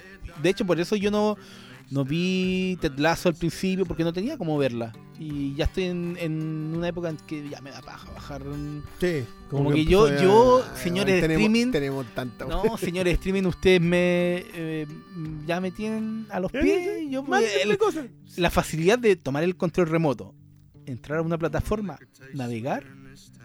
O sea, de hecho, cuando llegue Hulu acá, ya era, se va a acabar una pieza más o menos fundamental de la. Lo lo pasa es que Star esto- Plus. esto- esto cuando claro, cuando llegue Star Plus, que es Hulu, que. Bueno. Eh, Esto es algo que no entiende la gente que piratea de base. Pero uno con el tiempo, cuando tiene la comodidad de no tener que irse a un computador, descargar un torrent, ponerle los subtítulos, llevárselo a un disco duro, conectarlo o conectarlo al servidor para que lo vea la tele, que, que es algo que ya me vale, si está bien, lo así. Pero te da flojera, po, si, si lo único que tenéis que hacer es mover el control remoto a, la distinta aplicación y llegar a eso. Y eso también implica que la competencia entre los streamings se vuelve brutal. Claro, y es, por, es, es, es porque tenemos tanto streaming ya también. eh, los índices de piratería son altos, pero igual han caído en términos de... de- Y espérate en- que HBO Max esté en todos lados. También no, va a ser una... y- y- eh, es como, claro, sigue la piratería, eh, pero loco, igual los streaming han ganado su espacio porque ya la gente no dice, oye, vamos, vamos al persa, subamos a la micro, vamos al persa, vamos a donde el, al Juanito y le compramos el disco 3 por 5 lucas. No, ahora están No, como a lucas, la última vez que pasé. Eh, no, porque eh, ahora hablan, eh, y está en Netflix, y Netflix, Netflix, sí. Netflix, ¿cachai? Entonces, de, hecho, se volvió el- lo que hemos hablado a propósito de la marca. ¿sí? Eso, y eso es es, lo que joró un poco. No, y, y claro, el uno de los problemas que tiene eso es que las empresas tienen eh, el pensamiento glo- eh, no, no global, sino local, porque ganan más plata eh, subsidiando las películas por zona, eh, Licenciándolas. por licenciándola. Entonces, claro, Netflix sí tiene un pensamiento global y por eso tiene los números que tiene. Claro. Eh, HBO Max no va a tener el pensamiento global porque ya los estrenos de hecho, va a ya dar- los, los estrenos los va a restringir. y va a haber películas que van a estar aquí. Ya, Netflix no tiene las mismas películas aquí que en Estados Unidos, pero igual sus Pero- lanzamientos pero propios. por- esos lanzamientos propios son internacionales. Sí, pues son Las internacionales. Y el. Y. A lo que iba es que también eso se traspasa un poquito a los cómics. que ¿Cuántos seremos en Chile los que estamos comprando revista gringa? Seremos No, dos. so- somos. no, no. Seremos. Ya voy a ser generoso. ¿200? Sí, es que- Yo, yo- Y yo yo digo que son más tirados para los 100 con suerte porque lo veo en los números que vende Daniel de Chansai Comics. Que debe ser el que Que trae es la tienda que trae eh, revista gringa a Chile, ¿cachai? Entonces, eh, si fuera mucho más accesible, si la- las empresas eh, tuvieran los lanzamientos eh, pensados para global, Sí, estarían todos comprando todo el mismo- otros números. y lo- yo creo que las ventas de cómics se venderían mucho más, porque ahora la gente Pero- tiene que esperar pero tú crees- tú 8 crees que- meses. Porque, a ver, este, esta es una de las piezas de esta conversación. Tiene que ver con que O sea, lo que Miller estaba haciendo era lo suficientemente bueno para que todos nos parecieran que podían ser películas o series de televisión. Netflix pensó lo mismo, la compra y metió las patas Netflix acá al no ver la Es que habrá sido Netflix, habrá sido el showrunner, porque al final el showrunner es el que maneja la sala guionista, el que decide. Sí, que acá Eh, nosotros estamos presuponiendo que los trajes dijeron, ¿sabéis que esto no puede terminarse? Sí, esto no puede ser el primer arco, no puede ser la pro- primera temporada". probablemente hasta tienen tantas guadas que hacer que esta guada hasta pudo haber tenido libertad hasta que empezaron a ver los números no, de costo. No, no, no, no, no. Hasta que Esta empezaron- cantidad de Lucas no tiene el número, no tiene, no te libráis de los trajes. ¿Cachai? No, po, pero pudo que haber tenido las etapas iniciales antes de que tuvieran que poner mucha plata. ¿Cuánto estaban escribiendo los guiones? ¿Cachai? Y ahí, de ahí nace para mí el problema de. No es de. Ya, yo te puedo aguantar que la serie se vea un poquito flight. Te puedo aguantar que el weón parezca con un plumero en la cabeza blanco. Eh, te puedo. Yo no encuentro tan mala la peluca de ese loco como el de la señora. No, el de la señora es peor. El de- yo, yo aguanto el de. El de. Dudamel. Duhamel. Duhamel. Josh Duhamel. El, el, el del. El, El, del y el del hermano, yo esos dos looks lo Sí, aguanto. lo el, aguanto. Del, El- el del amigo negro que está en la silla de ruedas, loco, esa, esa cuestión es de... Y no, sí, el peor para mí es el de, el la, señora. jueza. Ya, yo, pero sabes que ya, te lo aguanto. Te aguanto esa wea. Pero que en lo que no gastáis plata, que es la definición. O sea, sí gastáis, le gastáis el sueldo a los guionistas y a los escritores. pero claro, pues es lo, es lo más barato, pero también lo más caro. Es lo más caro en términos de creatividad. Pero también es lo más barato porque es lo que no requiere el, el presupuesto cuando ya tenéis toda la wea armada. Es que eso, es eso es otro tema acá. Que por formato, Netflix requiere de tener una temporada completa lista. Entonces, a diferencia de lo que hace Prime, es que tiene la serie completa lista, pero la testea previamente, de manera de que cuando a ti te anuncian una temporada de Voice, antes The Voice se estrenó con segunda y tercera temporada asegurada. Así se estrena. Entonces, te dicen, no, aseguremos ya segunda y tercera temporada. Y tú entras a verla y decís como, ¿y por qué le tuvieron tanta fe a esta weá? Y entré a verla y obviamente entendí mientras la estáis viendo que le hayan tenido fe porque dicen, sabéis que esto va a ser un éxito por, do- por cuándo y dónde estamos. Pero Netflix te arma una serie que le cuesta 200 millones de dólares, te la coloca completa, no un- los tres primeros y después uno a la semana, sino que te la lanza entera, de manera que la serie no dure en la mente de, lo- de los espectadores más allá de una semana. Si Jupiter's Legacy fue una conversación de, oye, que son malos los maquillajes, está indecente, no me interesa en nada, se acabó. Cuatro días. Estáis siendo generoso. Y- Tres días. y, y estoy siendo generoso porque... Vier- fue el viernes el estreno, el sábado, el domingo, ya, póngale, y el lunes después del fin de semana va, oye, ¿viste el fin de semana la wea? Listo. En mis tiempos, en mis tiempos de liceo, cuando uno veía las weas, En los La- tiempos de Lost. no, tú. en, los tiempos de mis tiempos de liceo. Ahí llegaste a Lost. No, pues sí, lo sé después, pues. ¿En serio? Sí, pues 2000 Ya, y tanto. Que si yo estudié final, pero yo estaba adelantado porque como era Doggy Hauser, como un niño genio. Claro. No, si no, hueveo. Yo entré con 17 recién cumplido a la universidad, weón. Yo también- No, yo entré, No, no, no, no. no, yo entré, a, la- yo entré a los 18, pero entré a los 10. Viejo, Doggy Hauser, te estoy Yo entré a diciendo. los 18 única y exclusivamente porque yo trabajé un año. Doggy Hauser, weón. Doggy Hauser. No. No, en mis tiempos de universidad, o sea, de liceo, eh, veíamos weá y las comentábamos. Est- Estas series de Netflix no creo que hubieran no, no hubieran superado la conversación, la mítica conversación de patio. Cuando uno llegaba y comentaba la weá que estaba viendo. En mis tiempos era comentar cómo Rikichi le ponía la raja al señor McMahon. Era comentar que mis compañeros estaban todos vueltos locos con el cine, cine premium. Ah, por supuesto. Era comentar capítulos de Plan Z. Era final de los era 90. de Yo, yo, yo salí del liceo el, el 2001. Entonces, todos esos conversaciones del liceo, yo creo que esta serie no la habrían superado. Pero Lost sí lo superó. Game of Thrones sí lo superó.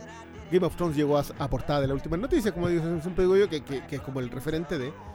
Eh, y yo te diría que lo último que logró eso fue Stranger Things, que aguantaba dos semanas de la serie de streaming, digamos. Es que no, yo.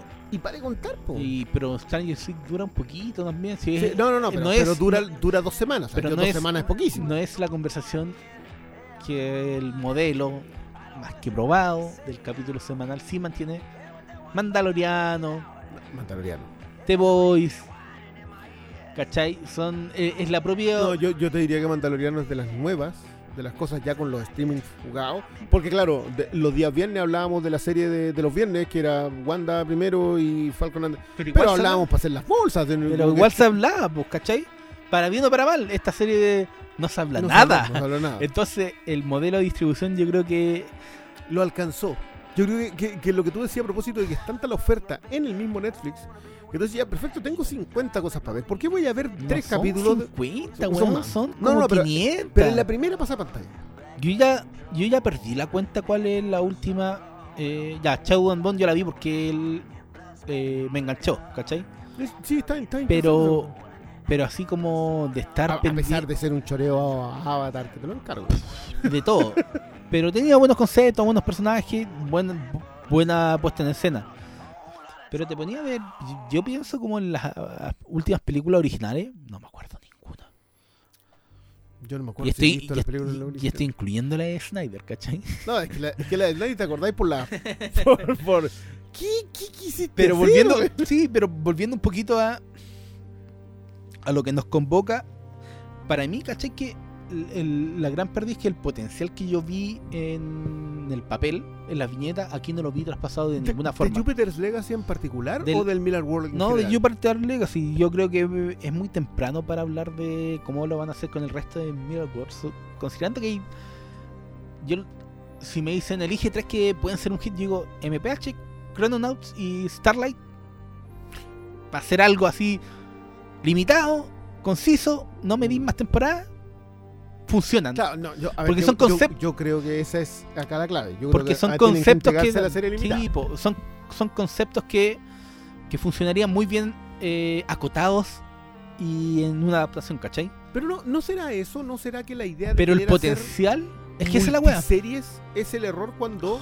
Es que no sé si el sí, es que también O sea, si todos quieren eh, ser el sí, MCU, sí, eso lo entiendo. Sí, y de ahí surge el gran problema de Jupiter Legacy que es no eh, traspasar bien las viñetas al papel. Si al final Creo que aquí le hemos- que, no, que no. nosotros respetemos en el concepto No. de adaptación. ¿eh? Y aquí sí, nosotros lo hemos dicho más de una vez, nosotros no somos de los de que quieren las weas iguales. No, ¿Cachai? pues para eso tenéis los cómics. Sí, o para eso están los cómics, loco. Yo de, de partida, de antemano, yo sé que la serie de Why the Last Man no va a ser tan buena como el cómic de Imposible. Vaughan, ¿cachai? Ah, ah, aunque yo creo que están los tiempos justamente No, para que esa serie sea así buena. Pero, aunque sea buena, no va a ser tan buena como el cómic. No me va a De, generar de Bogan y Pía Guerra.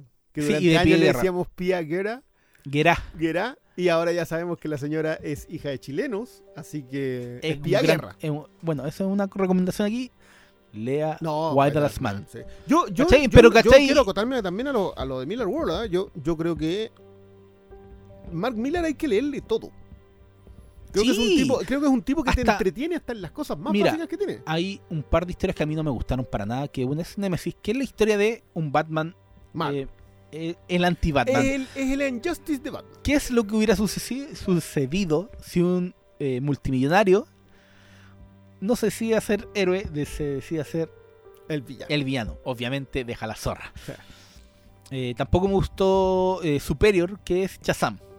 Superior es Shazam con un chico eh, con, eh, con parálisis nerviosa, creo que lo que es. Que, o esclerosis múltiple, no me acuerdo. Con Ela, que- creo que era Ela. Era, parece que es esclerosis múltiple, que entonces que usa muletas y que se convierte en Shazam. Y que igual creo, creo yo que lo que hace con Superior es. Es, es colocarle un, un- un- una. Le tira merquén a la receta. y creo que sí puede funcionar en un nivel. Pero el problema es que Shazam, yo creo que ya, como, como idea, Shazam hoy día está llamado a hacer otra cosa, no eso. Eh, y entiendo el disgusto en mucha gente. Yo entiendo el disgusto con tres. ¿ah? Entiendo el disgusto con Nemesis. entiendo el disgusto con Superior y entiendo el disgusto con, eh, con Magic Order. Ah, Magic Creo, Order. creo que son tres farras. Son buenas ideas, pero son tres farras. Eh, ahora, sin ir a, a polémicas grandes, porque no vamos a hablar acá de Trouble, que es la historia de la de May Parker, eh, que era una desata. si, no, la- si no la he leído nunca, esta fue una de las historias que él escribió para, para Marvel y que era una historia de los, de los Parker, era de Benjamin Parker y de Richard Parker, que eran los hermanos que son el padre y el tío de, de Peter Parker. Y era la historia de ellos cuando jóvenes, antes de que uno de ellos se, se fuera a, la guerra. eh, y eran unos loquillos. Todos así eran unos loquillos. De hecho, creo que el planteamiento ahí es que May es la madre de. Y se lo entregan a, Richard y. eh, ¿Y cómo se llama la mamá de Peter? No me acuerdo. Oh, se me fue el- ¿Cachai que.? y Sí, mira, estamos hablando de dos personajes que con Cuea lo... No los pescan, en- nunca lo han pescado en los cómics. No. Hay, mira, hay una serie en donde abordan su historia, pero es como... Cuando eran agentes de Shield, esa es muy buena. Esa, pero más allá de eso, ¿cuándo más? No, Al- muy bueno. Pero, pero En la película, lo- la mierda de Amazing Spider-Man se le ocurrió darle importancia. Si nunca han se le, importado. se le ocurrió darle importancia y yo creo que era muy buena importancia, pero estaba muy mal hecho. Tú sabes exactamente dónde terminan. Es como que me contaran la historia de cuando de cuando Thomas y Marta son doctores. Pero, pero esa, esa fue una de las polémicas que él tuvo porque básicamente tocó a una de las intocables de, de Marvel. Eh, y American Jesus, que a mí me parece su, su, su obra más contundente narrativamente porque el shock value de American Jesus viene al final. Entonces tú te lees una muy buena historia que remata con el nivel de maldad de Mark Miller. Eh, pero yo sugiero leerlo todo, de partida, porque creo que no hay ninguna mal dibujada. Ni una. Sí, mira, es cosa de pescar algo. Por ejemplo, Empress, Stuart Immonen. Prodigy, Rafael Alburquerque. Alburquerque. Y seguí, Sharky, el cazador, Simón Bianchi. ¿Cachai? Entonces Space Bandits, Con escalera. Mateo Escalera. Chrononauts con Eric Cañete. Es el segundo. Eh, American el American Jesus, Jesus, que son los con, con con Peter, Cross. Eh, los Kikas que son con John Romita Jr. Eh, ¿De quién era Trouble? Trouble Eh, con, Con, Terry Dobson. sí. Terry Dobson. MBH con Du- Duncan Fegredo. Gran valor. Mark Millar con Oliver Coipel en Magic Order. Entonces, ¿cachai? Uno Hawk de nuevo con Albuquerque y va siguiendo y va siguiendo. No, todas, todas. bueno, todas. Superior Lane- con Lane Yu. Lane Yu, ¿cachai? Entonces, era la pregunta que le hice. ¿Cómo chucha te los conseguí? A todos, Se cagó a la risa. No, lo- Y es porque creo... El más, entre comillas, débil debe ser el Bueno. con Cañete y Goran Parlov. No, Qué Goran, Goran- Goran Goran Parlov, para mí es de los, de los mejores. Nemesis con McNiven. Oh, No, que, que a Steve le encontré. Bueno, también hizo Civil War con él. Pero ¿cachai que es... de- por el ojo te llaman la atención y por los conceptos yo creo que tienen mucho... Están bien, mira, están bien trabajados también en... No sé cómo será el término, yo le llamo la cadencia de la Mm. narrativa, cómo te van adentrando en la historia, te van presentando datos, te van eh, sumergiendo en la historia. Independiente como de lo lector- recurrente que sean sus personajes, yo creo que la narrativa y- tiene un pacing y ma- y- extraordinario. Y, sí. más allá de que eh, haya cosas que, oh, esto ya se ha visto. eh, Incluso los le estos da ya se ha visto y, son buenos. y le- porque le da el guiño, ¿cachai? Y yo creo que Mark Millar es un buen autor. Eh, creo que daba para mucho más este Jupiter Legacy. Eh, lamento mucho que no podamos ver en pantalla la muerte de Superman. No. Que al final era lo que uno quería ver como lector en el en una adaptación. Sobre todo por lo que implicaba. bueno, si, si como, como tono de tragedia griega, Jupiter's Legacy es una muy buena premisa. Y piénsalo tú para final de temporada. ¿Qué chucha venía después? Sí, Sí, es después de algo como eso, era como. Yo creo que es la mayor opor- eh, oportunidad desperdiciada que pudieron haber tomado. eh, y una lástima, una lástima. Más allá de más allá de que yo creo que es una lástima merecida. también, o sea, yo creo que se merecen. si o es sea, yo creo que la apuesta fue errada. todo lo, todas las críticas que hace la gente, que llegue un un espectador esta serie que duró dos, tres capítulos y me diga, esta weá es fome. Y digo, sí, con loco, te, compa- te entiendo completamente que, que lo que la hayas encontrado fome. Pero el cómic no es fome. Es muy, No, muy entretenido. es muy entretenido. Puede que le digáis, ah, pero esto eh, tiene elementos que ya lo he visto, eh, ideas que ya están usadas hasta el cansancio. eh, Es que- superhéroes contra superhéroes, esto ya lo vengo viendo desde Kingdom Come. ¿Cachai? Es como. Pero sí creo que Mark Miller hace una cosa de darle identidad propia. Identidad propia no solo para la historia, sino para que uno diga, esta weá fue escrita por Mark Miller y irreconociblemente. Y tiene, y tiene firma, sí. Y eso- tiene eso- firma, y en cada uno de los cómics tú lo notáis. Hay uno que se llama Huck, que es la historia de cómo Forrest, un Forrest Gump, Es un Forrest Gump Superman. Superman.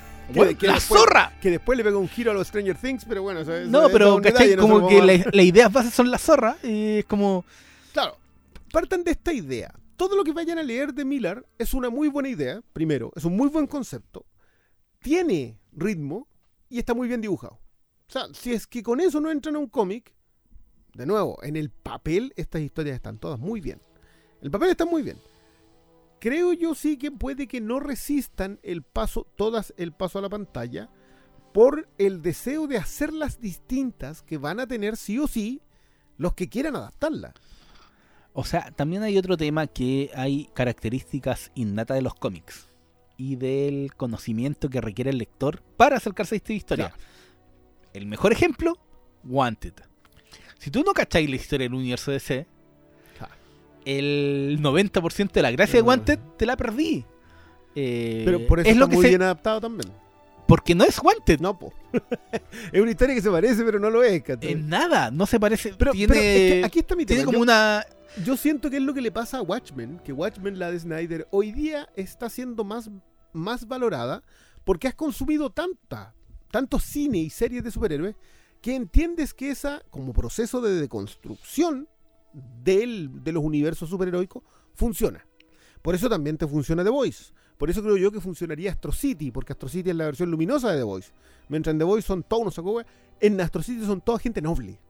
Gente que de verdad es altruista y quiere ser superhéroe. Viven en una, sociedad, sí. en una ciudad en que son superhéroes. Yo creo que también es por lo que eh, funcionaría alguien que es mejor que, que Miller, que es Mark Waid, en Kingdom Come, que es inadaptable en términos de animación, porque no, nunca vaya a poder darle movimiento a un, a un par de viñetas de Alex Ross. Claro, no es lo que, no es lo que hicieron con New Frontier. Pero, le- no, po, pero la idea de, de, de construcción de superhéroes, desde para tomarlo desde un lugar muy oscuro para volverlo al luminoso, eh, está muy bien adaptado. eh, o sea, abordado esa historia. Sí, nosotros, nosotros hemos hablado bastantes veces del revisionismo, de esta idea de tomar historias que nosotros conocemos todas. Lo que pasa es que los universos superheroicos son exactamente la misma historia por 80 años. Esto es algo que a mí me llama mucho la atención a propósito del, de- del esto ya se ha visto con, no sé, con Invincible, con Jupiter Legacy, con lo que sea.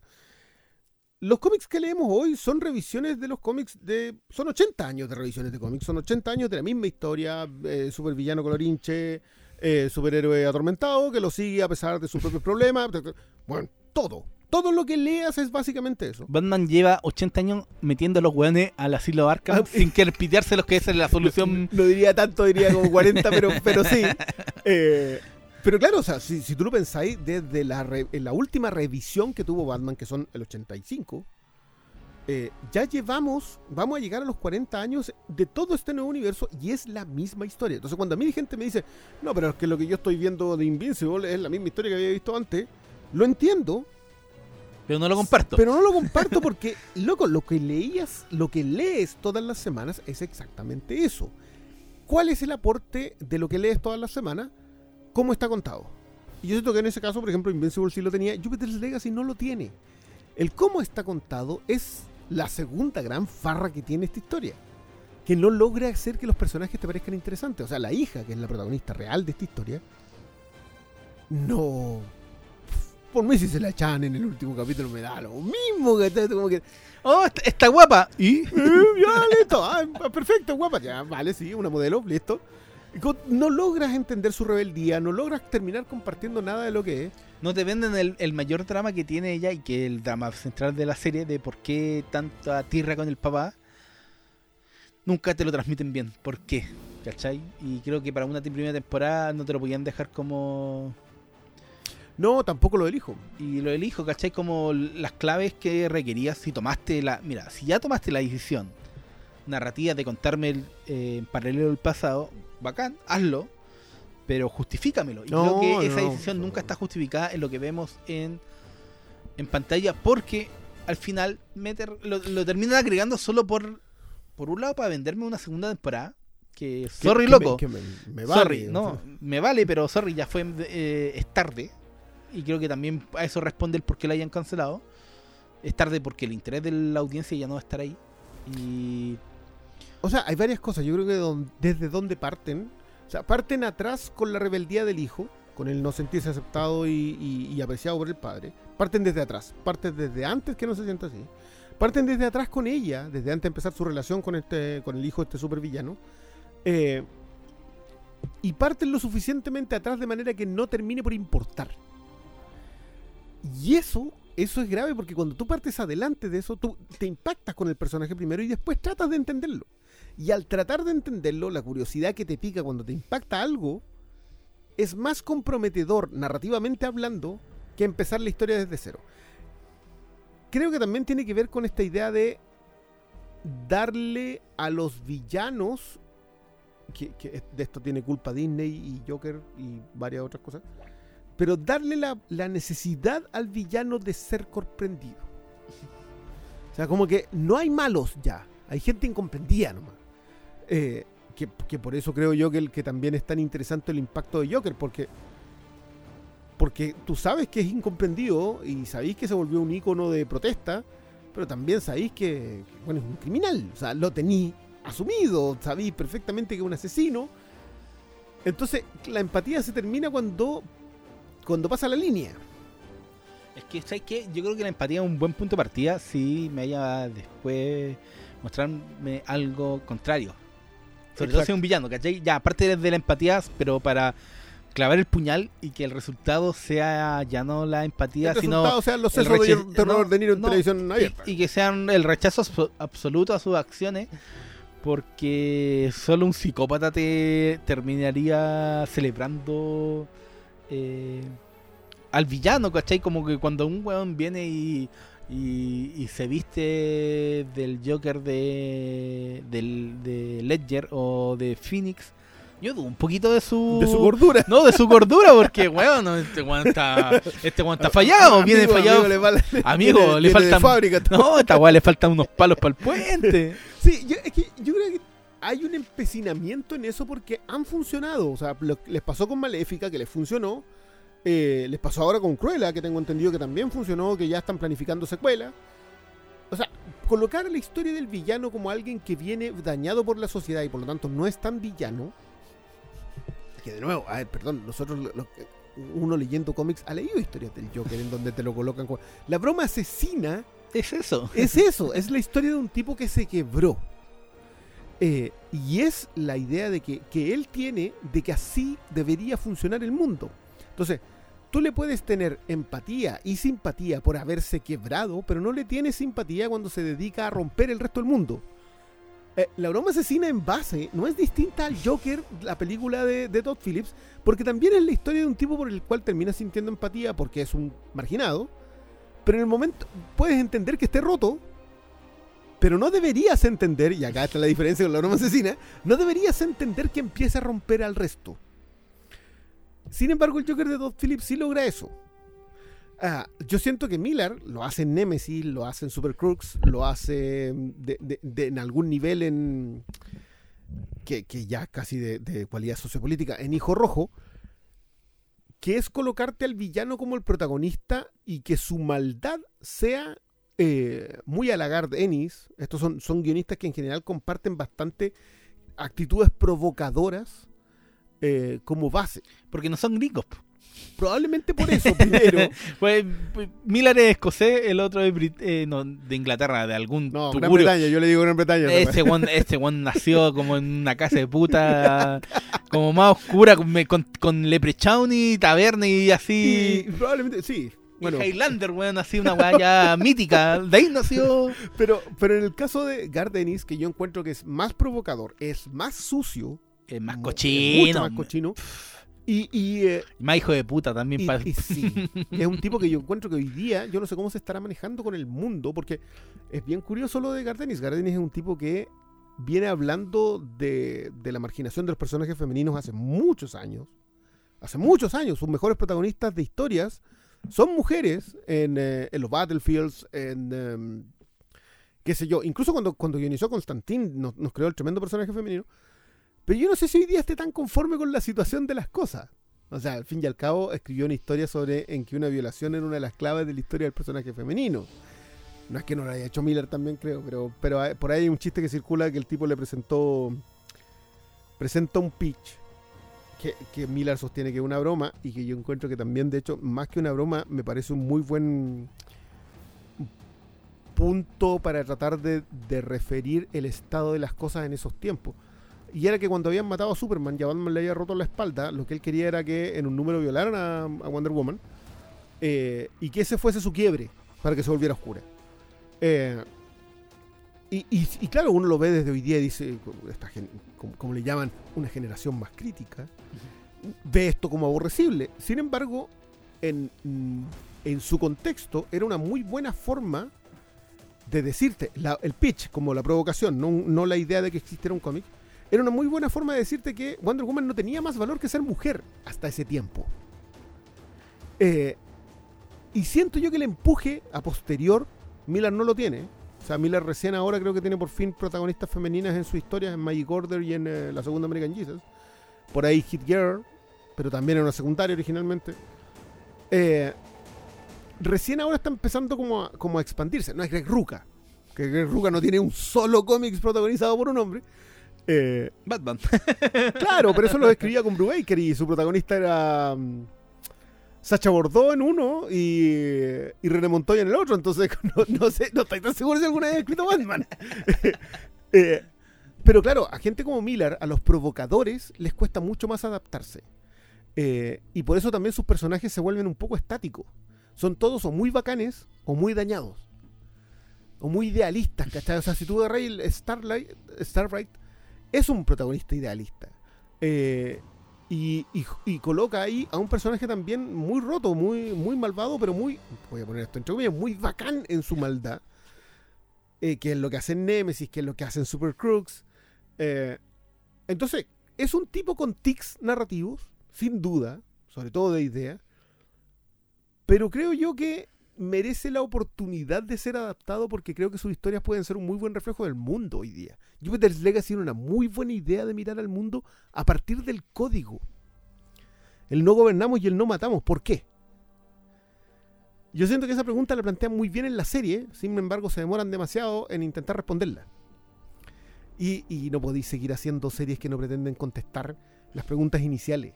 No podía alargarlo tanto. Y en el caso de Jupiter's Legacy lo alargaron 10 capítulos y le sobraron 4. Y no la contaron nunca tampoco. No. Siento yo que quedó a.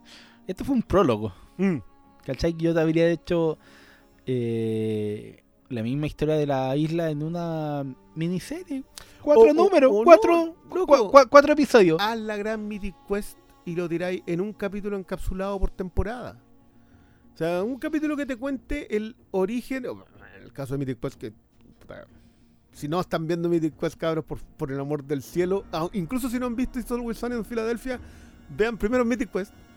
Eh, solamente por la idea de que los capítulos encapsulados en otro tiempo son simplemente una maravilla. Que podría haber sido perfectamente esta cuestión.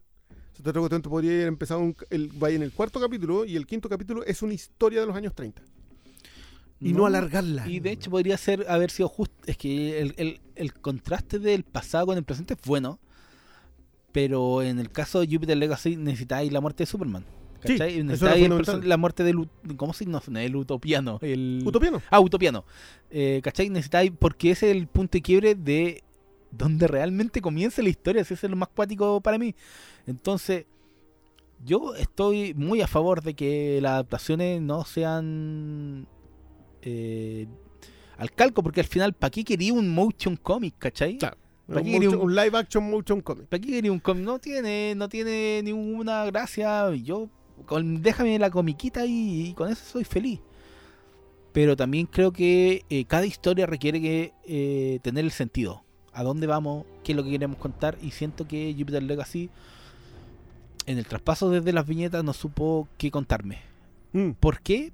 porque por un lado tenía la pata en el grillete de nuestra secuelitis, por otro en la cara le tenían el libro con los algoritmos que tenía que seguir.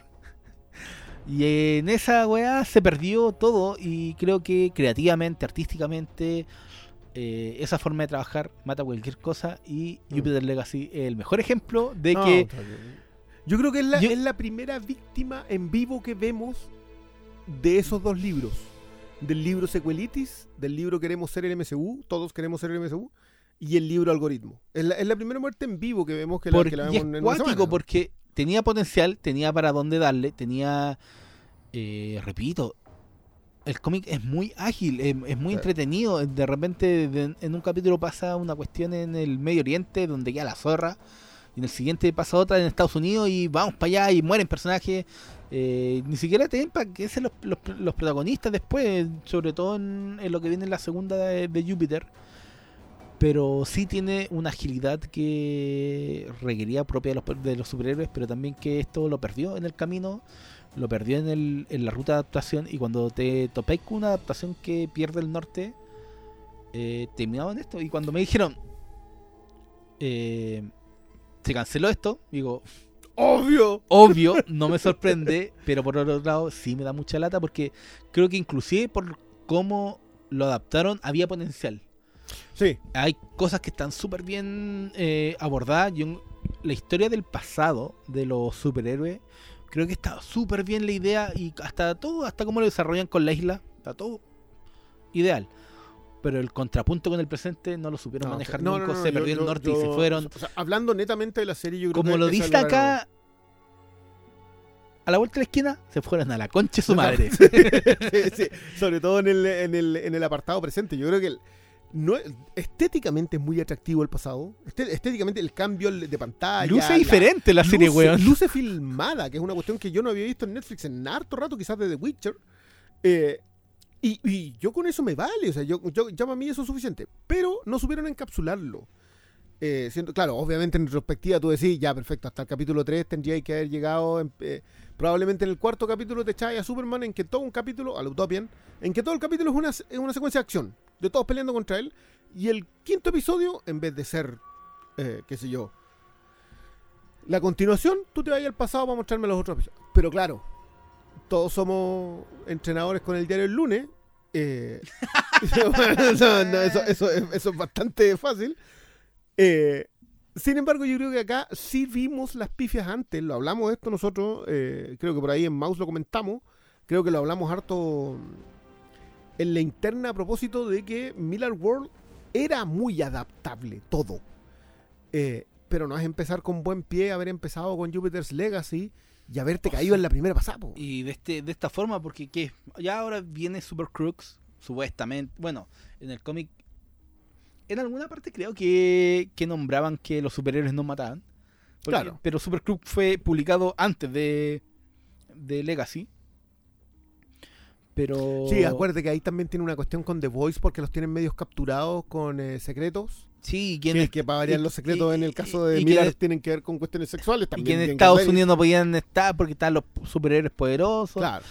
Entonces, yo me pongo a pensar ahora. Veo que hay cómics como Hook, como Superior, como eh, Magic Order, que la están avanzando en serie y tuvieron que la pararon y la están como repensando. Salió el reporte de esa wea. Ya no sé cómo qué tan segura sea esta iniciativa de Netflix de comprar el Miller World Sí, sobre todo por lo que y, la compraron. y no sé y no sé cómo y, y- y eso ir- irremediablemente repercute en el futuro de los cómics porque claro Netflix tiene este chiche eh, hola tenemos los storyboards. Hecho. hechos por cuánto un moco Para el estándar de desarrollo que está hoy día, un moco nada. po. y, y los probamos más encima si le gusta a la gente con números cuántos números compran que tan bien resulta la wea Eh, me No, preocupa y, y perdona, con el éxito de The Voice al frente y de Invincible al frente. también Entonces, ¿qué estamos haciendo mal? Y el éxito del MCU. Y No, quieranlo o no, no, el pero- éxito de DC. Porque, en, el- en el- los streamings. No, pero perdona, si el, el éxito de CW es el mejor ejemplo que incluso haciendo material mediocre, vamos a, vamos a dejarlo ahí con, con CW. Como que, que es mediocre Flash. No, Un personaje como Flash no puede ser mediocre. Bueno, ya, bueno, vamos a ver. La nueva temporada de Flash dicen que eh, el villano va a ser un velocista. ¡Oh! Estoy impactado. ¡Impactado, weón! y, que, y creo que el protagonista va a viajar en el tiempo y va a dejar una embarrada. Eso es algo Y súper. Va a aparecer un. Ya, ya apareció un hijo, una hija. Puta, Va a aparecer un sobrino. un sobrino. Hoy el sobrino va a ser Wally West. Ah, no, pero también le Está hicieron. bien, lo hicieron. No, Pero- no. Pero, pero, ¿cachai? Que, que incluso con un trabajo mediocre tenéis cuántas? Ocho temporadas de Arrow, siete temporadas de Flash, cuatro, cinco temporadas de Y Supergirl. no fueron capaces de hacer dos de Jupiter Legacy. Y no fueron capaces- Claro. Entonces, acá cometiste un error en algún punto y tenéis que replanteártelo en tu trabajo interno. Eh, que quizás la opción sea soltar los grilletes y empezar a hacer miniseries. Ahora, si tenías el Miller World, haz cinco miniseries por 200 millones de dólares. Bueno, sí, yo no lo entiendo. O sea, así cinco cuestiones de seis capítulos con Hawk en seis capítulos. Lo que dura el cómic. Claro, de nuevo, esto es, es un análisis muy desde lejos. Sí. Probablemente el desarrollo El- sea ¿sabes mucho más ¿Cuál es el complejo. problema? Es que también es complejo porque Mark Miller eh, tiene en la cabeza pensado que Hook no es solamente Hook, Claro. es Hook 2, Hook 3. No solamente Starlight, es Starlight 2 y 3. No solamente Magic Order 1, es 2 y 3. No, de hecho, Magic Order se llama Magic Order Book One. ¿cachai? Así, así se llama. Y Empress eh, creo que también era lo Sí, mismo. Mar- Empress está em- Empress termina em- empaquetada para otra tanda y tiene que ver en el universo de Sharky. ¿Cachai? Y está todo todo pensado para hacer más. Eh, Pero eso no es malo, si al fin y al no es cabo lo que- malo. Lo, que, hizo Miller Pero fue convertir todo en un pilot season. pero sí o sea, me haciendo así cinco pilotos. sí me preocupa que en algún punto mm, Netflix ya, ¿para qué tenemos esto? Haga, haga lo mismo, pero sin publicarlo. Claro. Y sin publicarlo, ¿quiénes pierden? Los que No, los que leemos leyendo y que lo- ¿cachai? Que la pasamos bien leyéndolo. Pero ¿sabes y- qué? y A eso mí- lo- sí, y tú dijiste la palabra clave recién, lo que estamos pasándolo bien. Y creo que Jupiter Legacy, el cómic tenía eso, de pasarlo bien, era una lectura ágil, que al final es lo que importa. Y el cómic no, y, o sea, la adaptación no, la serie es una lata. Y yo entiendo completamente todas las quejas, críticas, pero no puedo eva- evadir que había potencial, inclusive en lo que hicieron. Sí, pero, pero ¿sabes qué? Ahora que lo conversamos y, y que lo referenciamos también, probablemente debimos ver venir esto con Jupiter, eh, perdón, con eh. Pero si, weón, esto se veía venir. Era como cuando Colo Colo estaba jugando y decía, oh, conche mi madre, se van a ir a la B. esto se veía Se venir venir del, capi- del, del partido, del tercer partido. del tercer partido cuando se cuando Mario Sala arrancó, weón, uno decía, puta, va a estar esta difícil, weá esta- está". Y pa- empezó la pandemia y se le ocurrió sa- sacar a los, dejar Ah, no, sin y contrato y, lo cada vez dice, conche mi madre. Y esto". Moza sigue y dije, no. Entonces, el no. término, un término literario de un título muy conocido como Crónica de una muerte anunciada, creo que se traspasa a muchas de las cosas que se están haciendo en términos de adaptaciones. Que hay cosas que uno dice, ¿a qué chucha la están haciendo? Hay otras cosas que dicen, yo- de hecho, yo creo que el revisionismo hay que pararlo. hay, Creo, que, creo que The Voice y, e Invincible coparon el mercado y no hay manera de seguir en eso. puede que este salga una, pero no gasté 200 millones, No. una las más baratas. Por otro lado, dice ya, ¿para qué chucha están haciendo? Y otra dice, otra te ponís de rodillas, miráis a lo- al cielo, abrís los brazos y te encomendáis a Dios para que la wea resulte, porque la wea es buena Es y buena. sabéis que es buena. Y, y no, eso obviamente no pasaba con Jupiter Legacy porque el cómic es divertido, pero no es bueno. Onda, no es. No, no es Yo- una obra maestra, no es un no, iceberg no es, no- es como, sí, weón, démosle con todo, to- cómpratelos, cómpratelos todos. No, yo no lo recomiendo. Si, no, si no, una- si- si es una obra cerradita, sí, en ese sentido. O sea, si lo en- encuentran los O cuatro sea, ahora Cerradita está por ahí, ¿no? Porque ahora va a salir en ahora viene Jupiter, Jupiter's Requiem. la creo. 5, que es la antepenúltima. Claro. Pero, ¿cachai? Y en- te encomendáis y en otras te persináis, en otras decís, esta weá va a terminar mal. Entonces, cuando te enfrentáis a esos escenarios, como que. que perdí como la expectativa antes de comenzar de Sí. jugar el partido. ¿Te pasa mucho? Sí, pero yo, ya, Y- yo- a mí me pasó con. yo, ahora que lo pienso, yo esto debimos haberlo conversado a propósito de Olgard, que esta cuestión se empezó a colocar peligrosa. Las adaptaciones de cómics empezaron a, poner- a volverse un riesgo Y pronto los productores van a empezar a darse cuenta, sabéis que es un cómic exitoso y que funciona, lo leís y te gusta, pero no necesariamente va a funcionar en pantalla. Es que el punto es que puede funcionar en pantalla, Pero, Pero- no con tus algoritmos. pero no con todo. eh, Y, y volvemos a algo que ya dijimos: el algoritmo va contra la viñeta, contra el arte que está en los cómics, porque al final el cómic es un arte. Eh, puede ser la weá más comercial, pasa también en el cine, puede ser la weá más comercial. Mm. Eh, en vez de de, de eh, Bay Explosions, en vez de explosiones de, de Michael Bay, tienes Play Pitch acá a cada rato Sí, así, sí, weas un que- mundo de splash pages.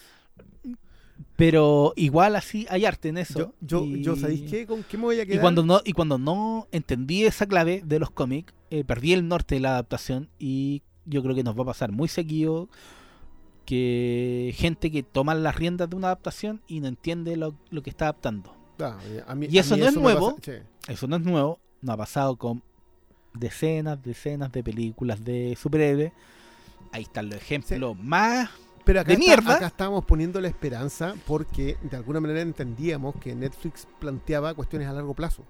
y Pero se acabaron los largos plazos. y era, la, también. el- y era la oportunidad. Sí, yo creo que es que cuando te ponía a pensar entre el juego del algoritmo y la sequelity, también te das cuenta que el, el trabajo a largo plazo no tiene mucho espacio considerando lo- las necesidades de Netflix por contenido. Sí. La, ¿cachai? gener- la generación de contenido. Y, Sí, eh, que- ¿sabes qué? Yo y ahí te queda la discusión. Pensaba un poco a propósito de lo que sé, que qué tan venenoso el algoritmo para el para la adaptación. Y me acordé de un dato que es que la- las inteligencias artificiales no pueden leer cómics. Por no, ignoro por qué, pero la inteligencia artificial no puede no puede hacer la suma de la ilustración más el texto.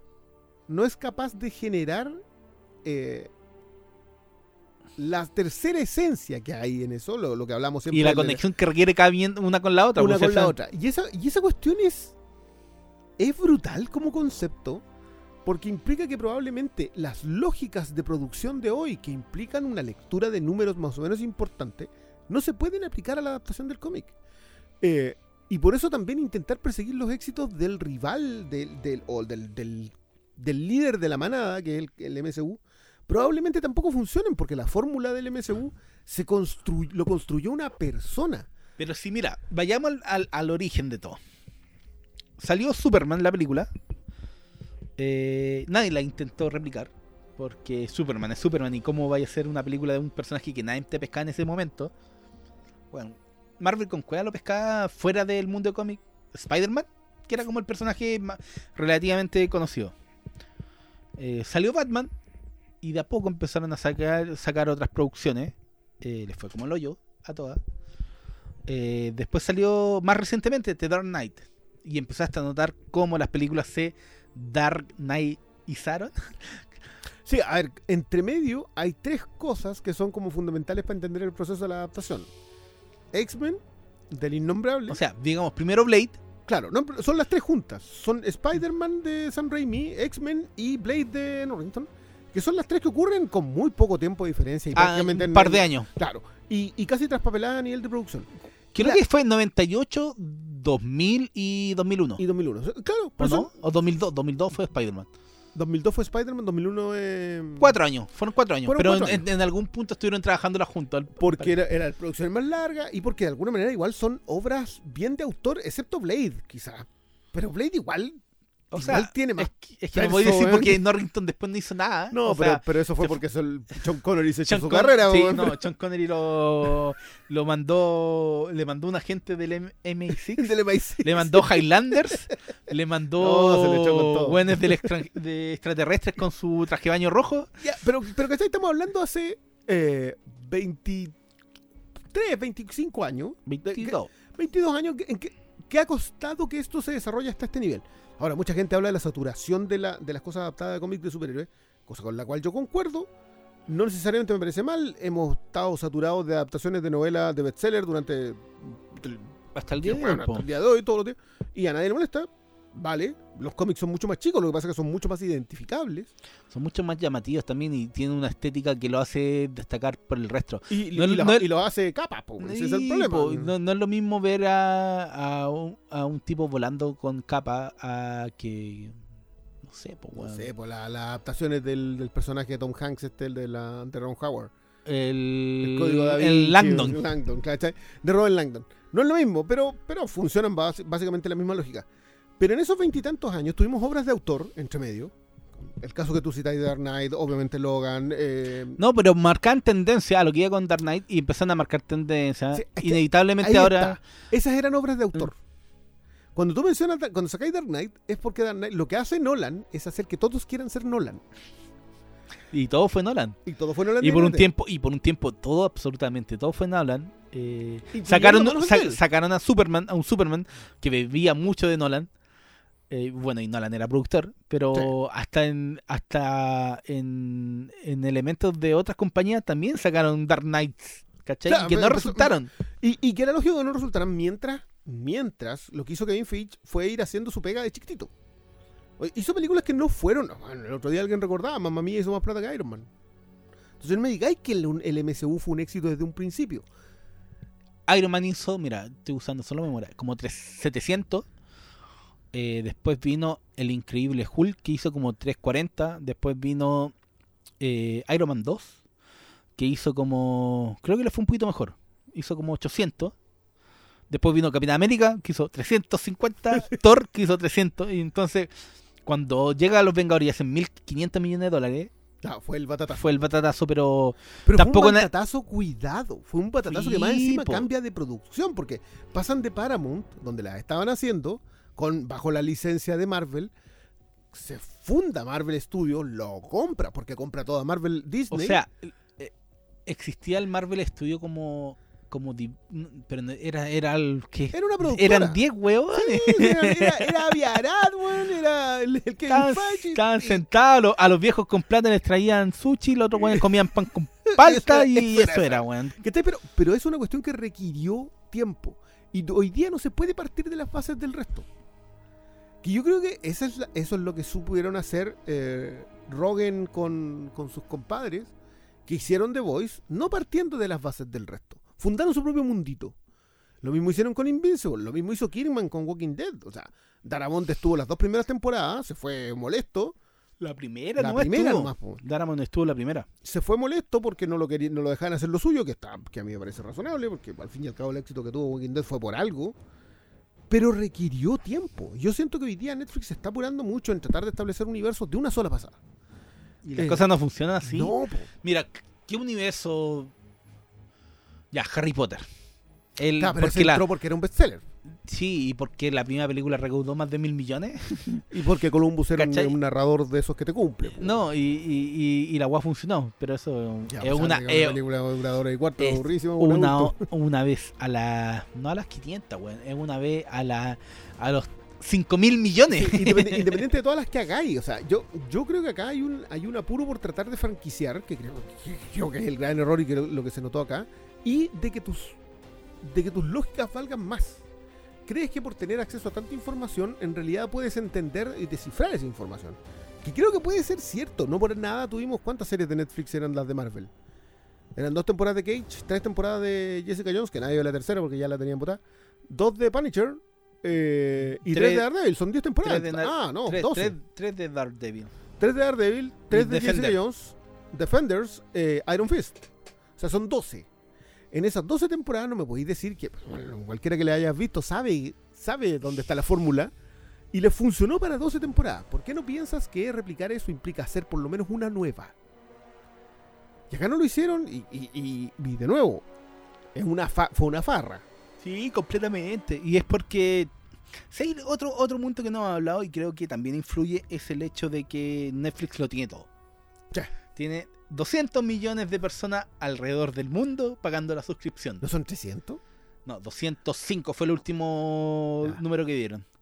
Ya, pero 200 millones 200 de personas, aunque sea 10 dólares de promedio, Mm, Pon, ponle que sean 5 dólares. Saca la cuenta. Saca tu celular. O saca tu Una y ese calculadora científica. mensualmente. Claro, si son 200 millones de dólares, son 2.000, 20 mil millones de dólares. Si es que fuese Ya, a 10 pon- dólares. mira, ponte tú que. Ya, ponele que son 10 dólares. ¿Cuánto? Son 20 mil millones de Ya, dólares. no, pero de eso, ¿cuánto será para sustentar eh, los servidores? ¿La mitad? No, menos. Sí, Sí, los, servidores, los servidores está bien que estén calentando el planeta, pero son mucho menos. Ya, ponle el, el, el, el, el, el 20%. Seamos generosos, 20%. Ya, 2 dólares. Les queda 8. De esos 8, para. No, Pa- perdón, le quedan 16 si es que a 10 dólares. Le quedan 16 mil millones de dólares. Esos son los números de Ya, que ya, y, y ponte que. No me acuerdo cuánto era el número anual que gastaban, pero ponte que la mitad de eso para producir. Igual le quedan 8 mil. No, no, no, claro, no, si, si, si estoy ocupando el 20%. Igual- Igual se puede comprar dos Lucasfilms, que no lo hicieron. Que no lo hicieron. O sea, es que que- aquí está, el- acá está el punto. Las franquicias están copadas. Las franquicias que requieren de la nostalgia, es decir, de haber criado gente con Indiana Jones, Está todo con. Duro Matar, con los Alien, con eh, Depredador, con eh, Star Wars, con DC, con Marvel, con Pixar, con todo. Todo es de una de las otras dos grandotas. Y esto ocurre igual en los cómics. La mitad es de Marvel, la otra mitad es DC. Los que, O lo sea, que existen entre medio. en términos son. Eh, todos se reparten el 90%.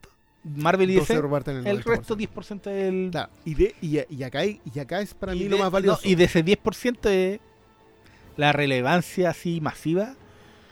Walking la, Dead. la- la tendrán dos cómics. Claro, era Walking Dead. Lo que, hizo, lo que logró Walking Dead dentro de la supremacía de los otros dos, de hecho alguna vez Robert Kirkman cuando la tiró así como vieron, no me dijeron que no iba a ser nadie, hoy día vendo más que ustedes dos juntos, y fue, y no, no era, no eran, perdón, me vaya a perdonar, pero esa cuestión igual es importantísima. Eh, y han tenido que salir a, a recuperar gente. Lo que hicieron con Jonathan Hickman de, de- de ofrecerle el universo mutante para que él lo haga lo que quiera con él, que es lo que está haciendo, por cierto, está haciendo lo que quiere con eso. No fue menor, o sea, Marvel tuvo que salir a recuperar a alguien. El contrato de Brian Michael Bendis en DC. Bueno, toda- hay abogados que, to- que todavía están viviendo la comisión por haber firmado ese contrato, weón, te lo doy, pero hecho. Y, y así está re- funcionando las dos grandotas. Ese 10% se puede llevar un pedazo de la torta muy grande. ¿Por qué? Porque son frescas. No son frescas y, y al no tener las franquicias, también son más arriesgadas, más originales y hay mucho más de dónde sacar. Sí, por eso yo creo que el revisionismo está en riesgo. Porque y- tienen que ser más originales que simplemente volver a reconstruir la idea. y, y de repente inclusive no tienes para qué hacer superhéroes. No, po. no debería, de hecho. Hay de todo. The Old Guard era una buena idea, o sea, por eso que también empiezan a molestar las farras, ¿cachai? Entonces, y el, sí, y ahí el, el- en, en la farra no nos queda otra que tomar nuestras comiquitas, Eh, sí, Releerla y devolverla a la biblioteca. releerla, tom, tomáis Jupiter Legacy, yo lo hice, lo releí, lo cerré, decir, puta que la cagaron, y guardarla nuevamente. ¿Cachai? Es que no queda otra, No weón. queda otra. No, No queda otra. otra. Y, y de hecho yo creo que si, si es que, para cerrar un poco esta idea, eh, como, como podcast de cómics, relean sus cómics, cabrón. Yo, yo les vuelvo a insistir, yo creo que lo, lo de Miller Y eso Independiente de que yo creo que tiene vicios, sigue siendo de lo interesante de un solo autor. Y sé que lo, que yo siempre voy a remarcar es que les gustó Joker. Mira, voy a así por lo bajo. ya, hay cinco mejores cómics que Joker. ¿Cachai? De Joker. ¿Te gustó Civil War? Hay 50 mejores eventos, macroeventos que Civil War. Y así, va una tras otra. sí. ¿Cachai? Eh, ah, O ¿te, sea, para el que solamente ¿te gustó el Snyder Cut? Puta, ahí- ah, amigo, ahí tenemos mucho, mucho. Ahí, más. ahí. Pero, weón, para, para la chuña, In- cómics in- que son. Independiente que yo encuentro que lo que hizo en, en el Snyder Cut fue recuperar a un par de personajes que son poco más que lo que vimos ahí. Claro, pero, ¿cachai? Siempre las adaptaciones van a ser para mí menos que los cómics. Por eso, aguante la comiquita, conche mi madre. Sobre todo hoy día en donde Y estamos viendo que se están farreando y se farrean. Y, y, y, y- y hay otro punto. Tú no necesitas estar al día. No. Eh, no tenéis para qué ser un enfermo como nosotros de ir y Están comprar. comprando todas las semanas. No tienen que hacerlo, no, cabros. no, Nosotros no. lo recomendamos. Yo, de hecho, no lo recomiendo. No lo hagan. No caigan en, No, no. caigan en eso. Después no tienen dónde guardar la weá, la Uno. vendiendo por la mitad del precio. weón, es terrible. Tírala como talla con y, y no solo eso, es que hay mucho. Son. Ya vamos para el ciclo de historias. Sí. Eh, De las cuales los últimos 40 años están repletas de material de altísima calidad. Desde. Mira, desde, eh, ¿en qué año eh, fue la primera novela gráfica eh, de Eisner? Como el. Espera, estamos hablando de contrato de Dios. ¿De Contrato de Dios cosillas. qué, qué año fueron? Claro, estamos hablando de los 60, 60, no, 50 y algo. Ya, pero sí, es, es que en términos de superhéroe igual es como complicado recomendar el cómic tan antiguo. Porque está la locura de, de, Claro. de algunas tendencias que a- afectaron hasta Batman, weón. Pero, Sí. ¿cachai? Ya tenéis por No, lo pero- menos. Pero, Pero, pero partamos. pero yo por- te diría que tenéis 60 años de historia. 75. Yo, yo cierro en el 75, Y- considerando que que- hay muy buenas No, no, y, y es que claro, es que después tampoco es tan fácil. Ya hay caleta de cómics de western bueno, pero tampoco es tan Claro, fácil recomendarlos. encontrarlos, no. No, encontrarlos, recomendarlos también, porque la gente No, también. pero, pero, pero digamos que son 50 años de historia, en donde las dos grandotas... accesibles, es que eso es lo que voy, que sean accesibles, ¿cachai? Hay, hay, hay décadas y décadas de historia en donde es muy fácil de acceder. Eh, si no tiene plata, yo no lo voy a, yo no le voy a poner la pistola en la cabeza. internet. Hay, hay formas. No, y, y- y ojo, yo, yo también Y, recomiendo estas cuestiones de las colecciones de los kioscos, loco, si son, son puertas de entrada a drogas más duras, eso es cierto. Y de nostalgia, weón. ¿Sabes lo que hice ahora último? Las últimas noticias. Oye, weón, me van a cancelar con esta wea. La última noticia está sacando. ponerle un pito. No, me van a cancelar. No, no, no, no es porque sea por la compañía, sino que la última noticia empezó a sacar Barra Base, el cómic del hombre que cancelado. Oye, sí. Weón, me ese compré. caballero no se murió ya. No, ya está, sí, Ah, murió. ya, pero- pero murió cancelado, po. sí, bueno, o sea, can- murió cancelado. de Entonces ya no voy a decir que estáis leyendo Barra Base, pero me compré Barra Base. Ya, cancelenme, weón. compré Barra Base. eh, se llama Las mejores historias. Yo tenía unas barra base y cometí el error de decirle a mi hermano chico. Tomen ahí, tienen las barra base. Eso fue una pérdida. Cuando, cuando las vi rayadas con lápiz de color, dije. Pero no dije nada porque yo se las regalé. El error fue tuyo. El error fue mío. Yo había tenido, era la, creo que se llama la cuarta, el cuarto año, cuarto volumen don- de Barra Base, lo tenía casi completo. Ay, qué. Hasta el día de hoy, ¿por qué hice esa weá? Mira, yo acuerdo que acá tuve una pasada humedad y perdí los Hokai de David Aya. Así que de David Aja. No, si es algo que pasa. No, si no pasa. Todos perdemos alguna Pero. ¿cachai? En esos recopilatorios yo he vuelto a encontrar historias tan clásicas como Barrabases contra Cañoncito, Loco. Atlético Cañones, weón. Joya. Entonces lo- el, eh, los recopilatorios de repente no, No, le, lo- no sobre, le todo, hagan... sobre todo lo que está haciendo ahora. Y, no me acuerdo. y si no lo leyeron, weón, yo les recomiendo leer Barrabase, aunque sea del viejo cancelado. Barrabase es una buena puerta de entrada a otros cómics.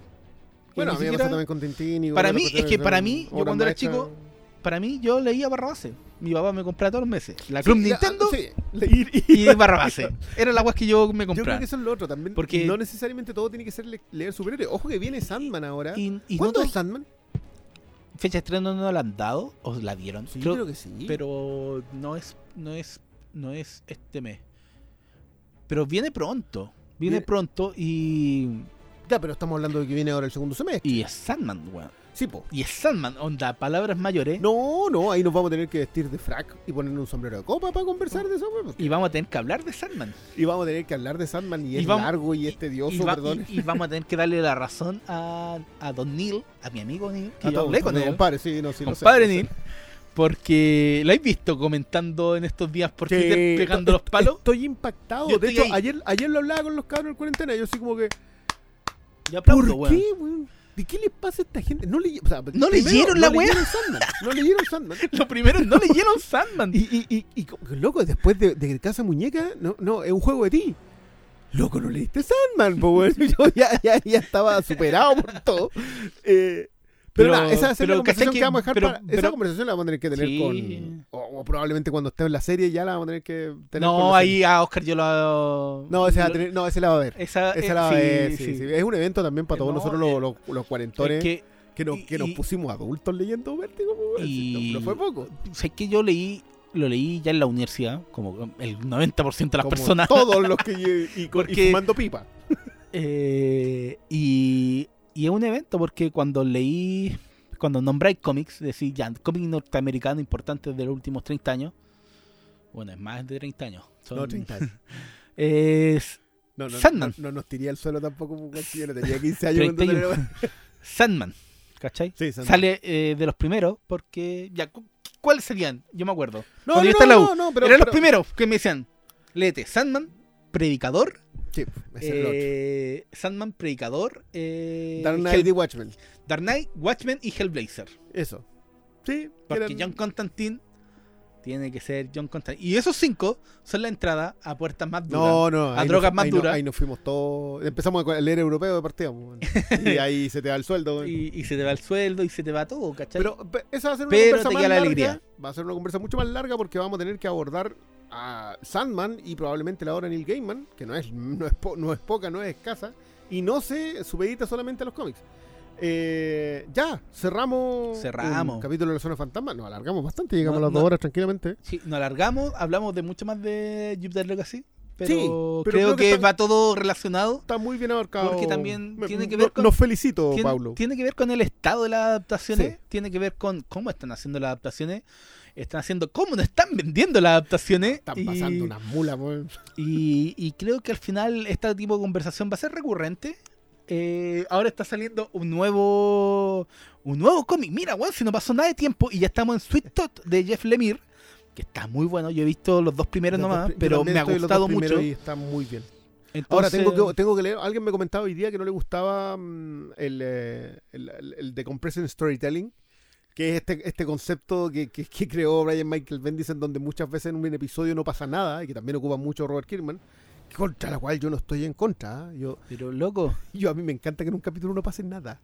Este, es como que esta idea de que, en los cómics tiene que estar siempre pasando algo, o en las series tiene que estar siempre pasando algo. Yo estoy un poco en contra. Lo vamos a conversar más porque yo voy a tener que leer Tooth. Yo no lo he leído. Obligaba. no he leído nada de Lemire. Sí, no, de Lemire tengo harta cosa. Y, y me gusta Es, harto. ¿eh? uno de los autores, para mí, eh, indispensables. en, en estos no días, solo-. Sí, tenéis Black Hammer, por un lado, y bueno, No, un no, camión, esa fue Esa, un camión. sí, esa, esa está. Otro, otro cómic revisionista, por cierto. Tení eh, la doble patada en el hocico de Ascender Descender. De, Descender Ascender, que sobre Descender todo Ascender, Descender uno el lo va a ver en la cara. eh, el cómic de terror que hizo para Image recientemente que ya terminó. Ay, ¿Cuál, se me fue. El de. El con la Andrea. Ah, ¿cómo se llama? Bloqueo. Con Andrea, con Andrea Sorrentino. Sí, con la Sorrentino. ¿Cómo se llama ese cómic? Eh, No, se me fue, se me fue el nombre.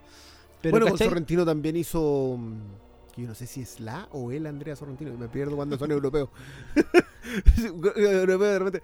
Pero, pero con ellos hicieron esa, esa pequeña perlita en eh, Green Arrow. Son ellos los son ellos los dos autores de la de una de, probablemente una de las pocas grandes etapas de los Sí, nuevos es- 52. Es él, no la. ¿No? Pero es. Es él, ¿viste? Sí, viste, sí. Eh, es que uno tiene esa. No, no, no, pues, pues, es que Andrea, es- pues, si es italiano, eh, puede ser él, el Andrea o la Andrea. No, no nos culpen por ello tampoco. Yo sé que los pronombres hoy día se ocupan de manera más laxa, así que no, no eres inconveniente. Pero no, del Emir yo tengo. Lo que hizo con Walta, eh, el de. mm, que lo publicó TKO. Sentient. Sentient. Una, una es joya. Excelente.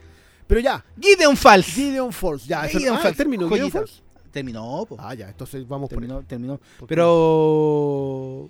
Pero. Tení. Y Jeff Lemire. Y ahora tienen. Vean, Bueno, vean. Guardémonos para Sweet Tooth.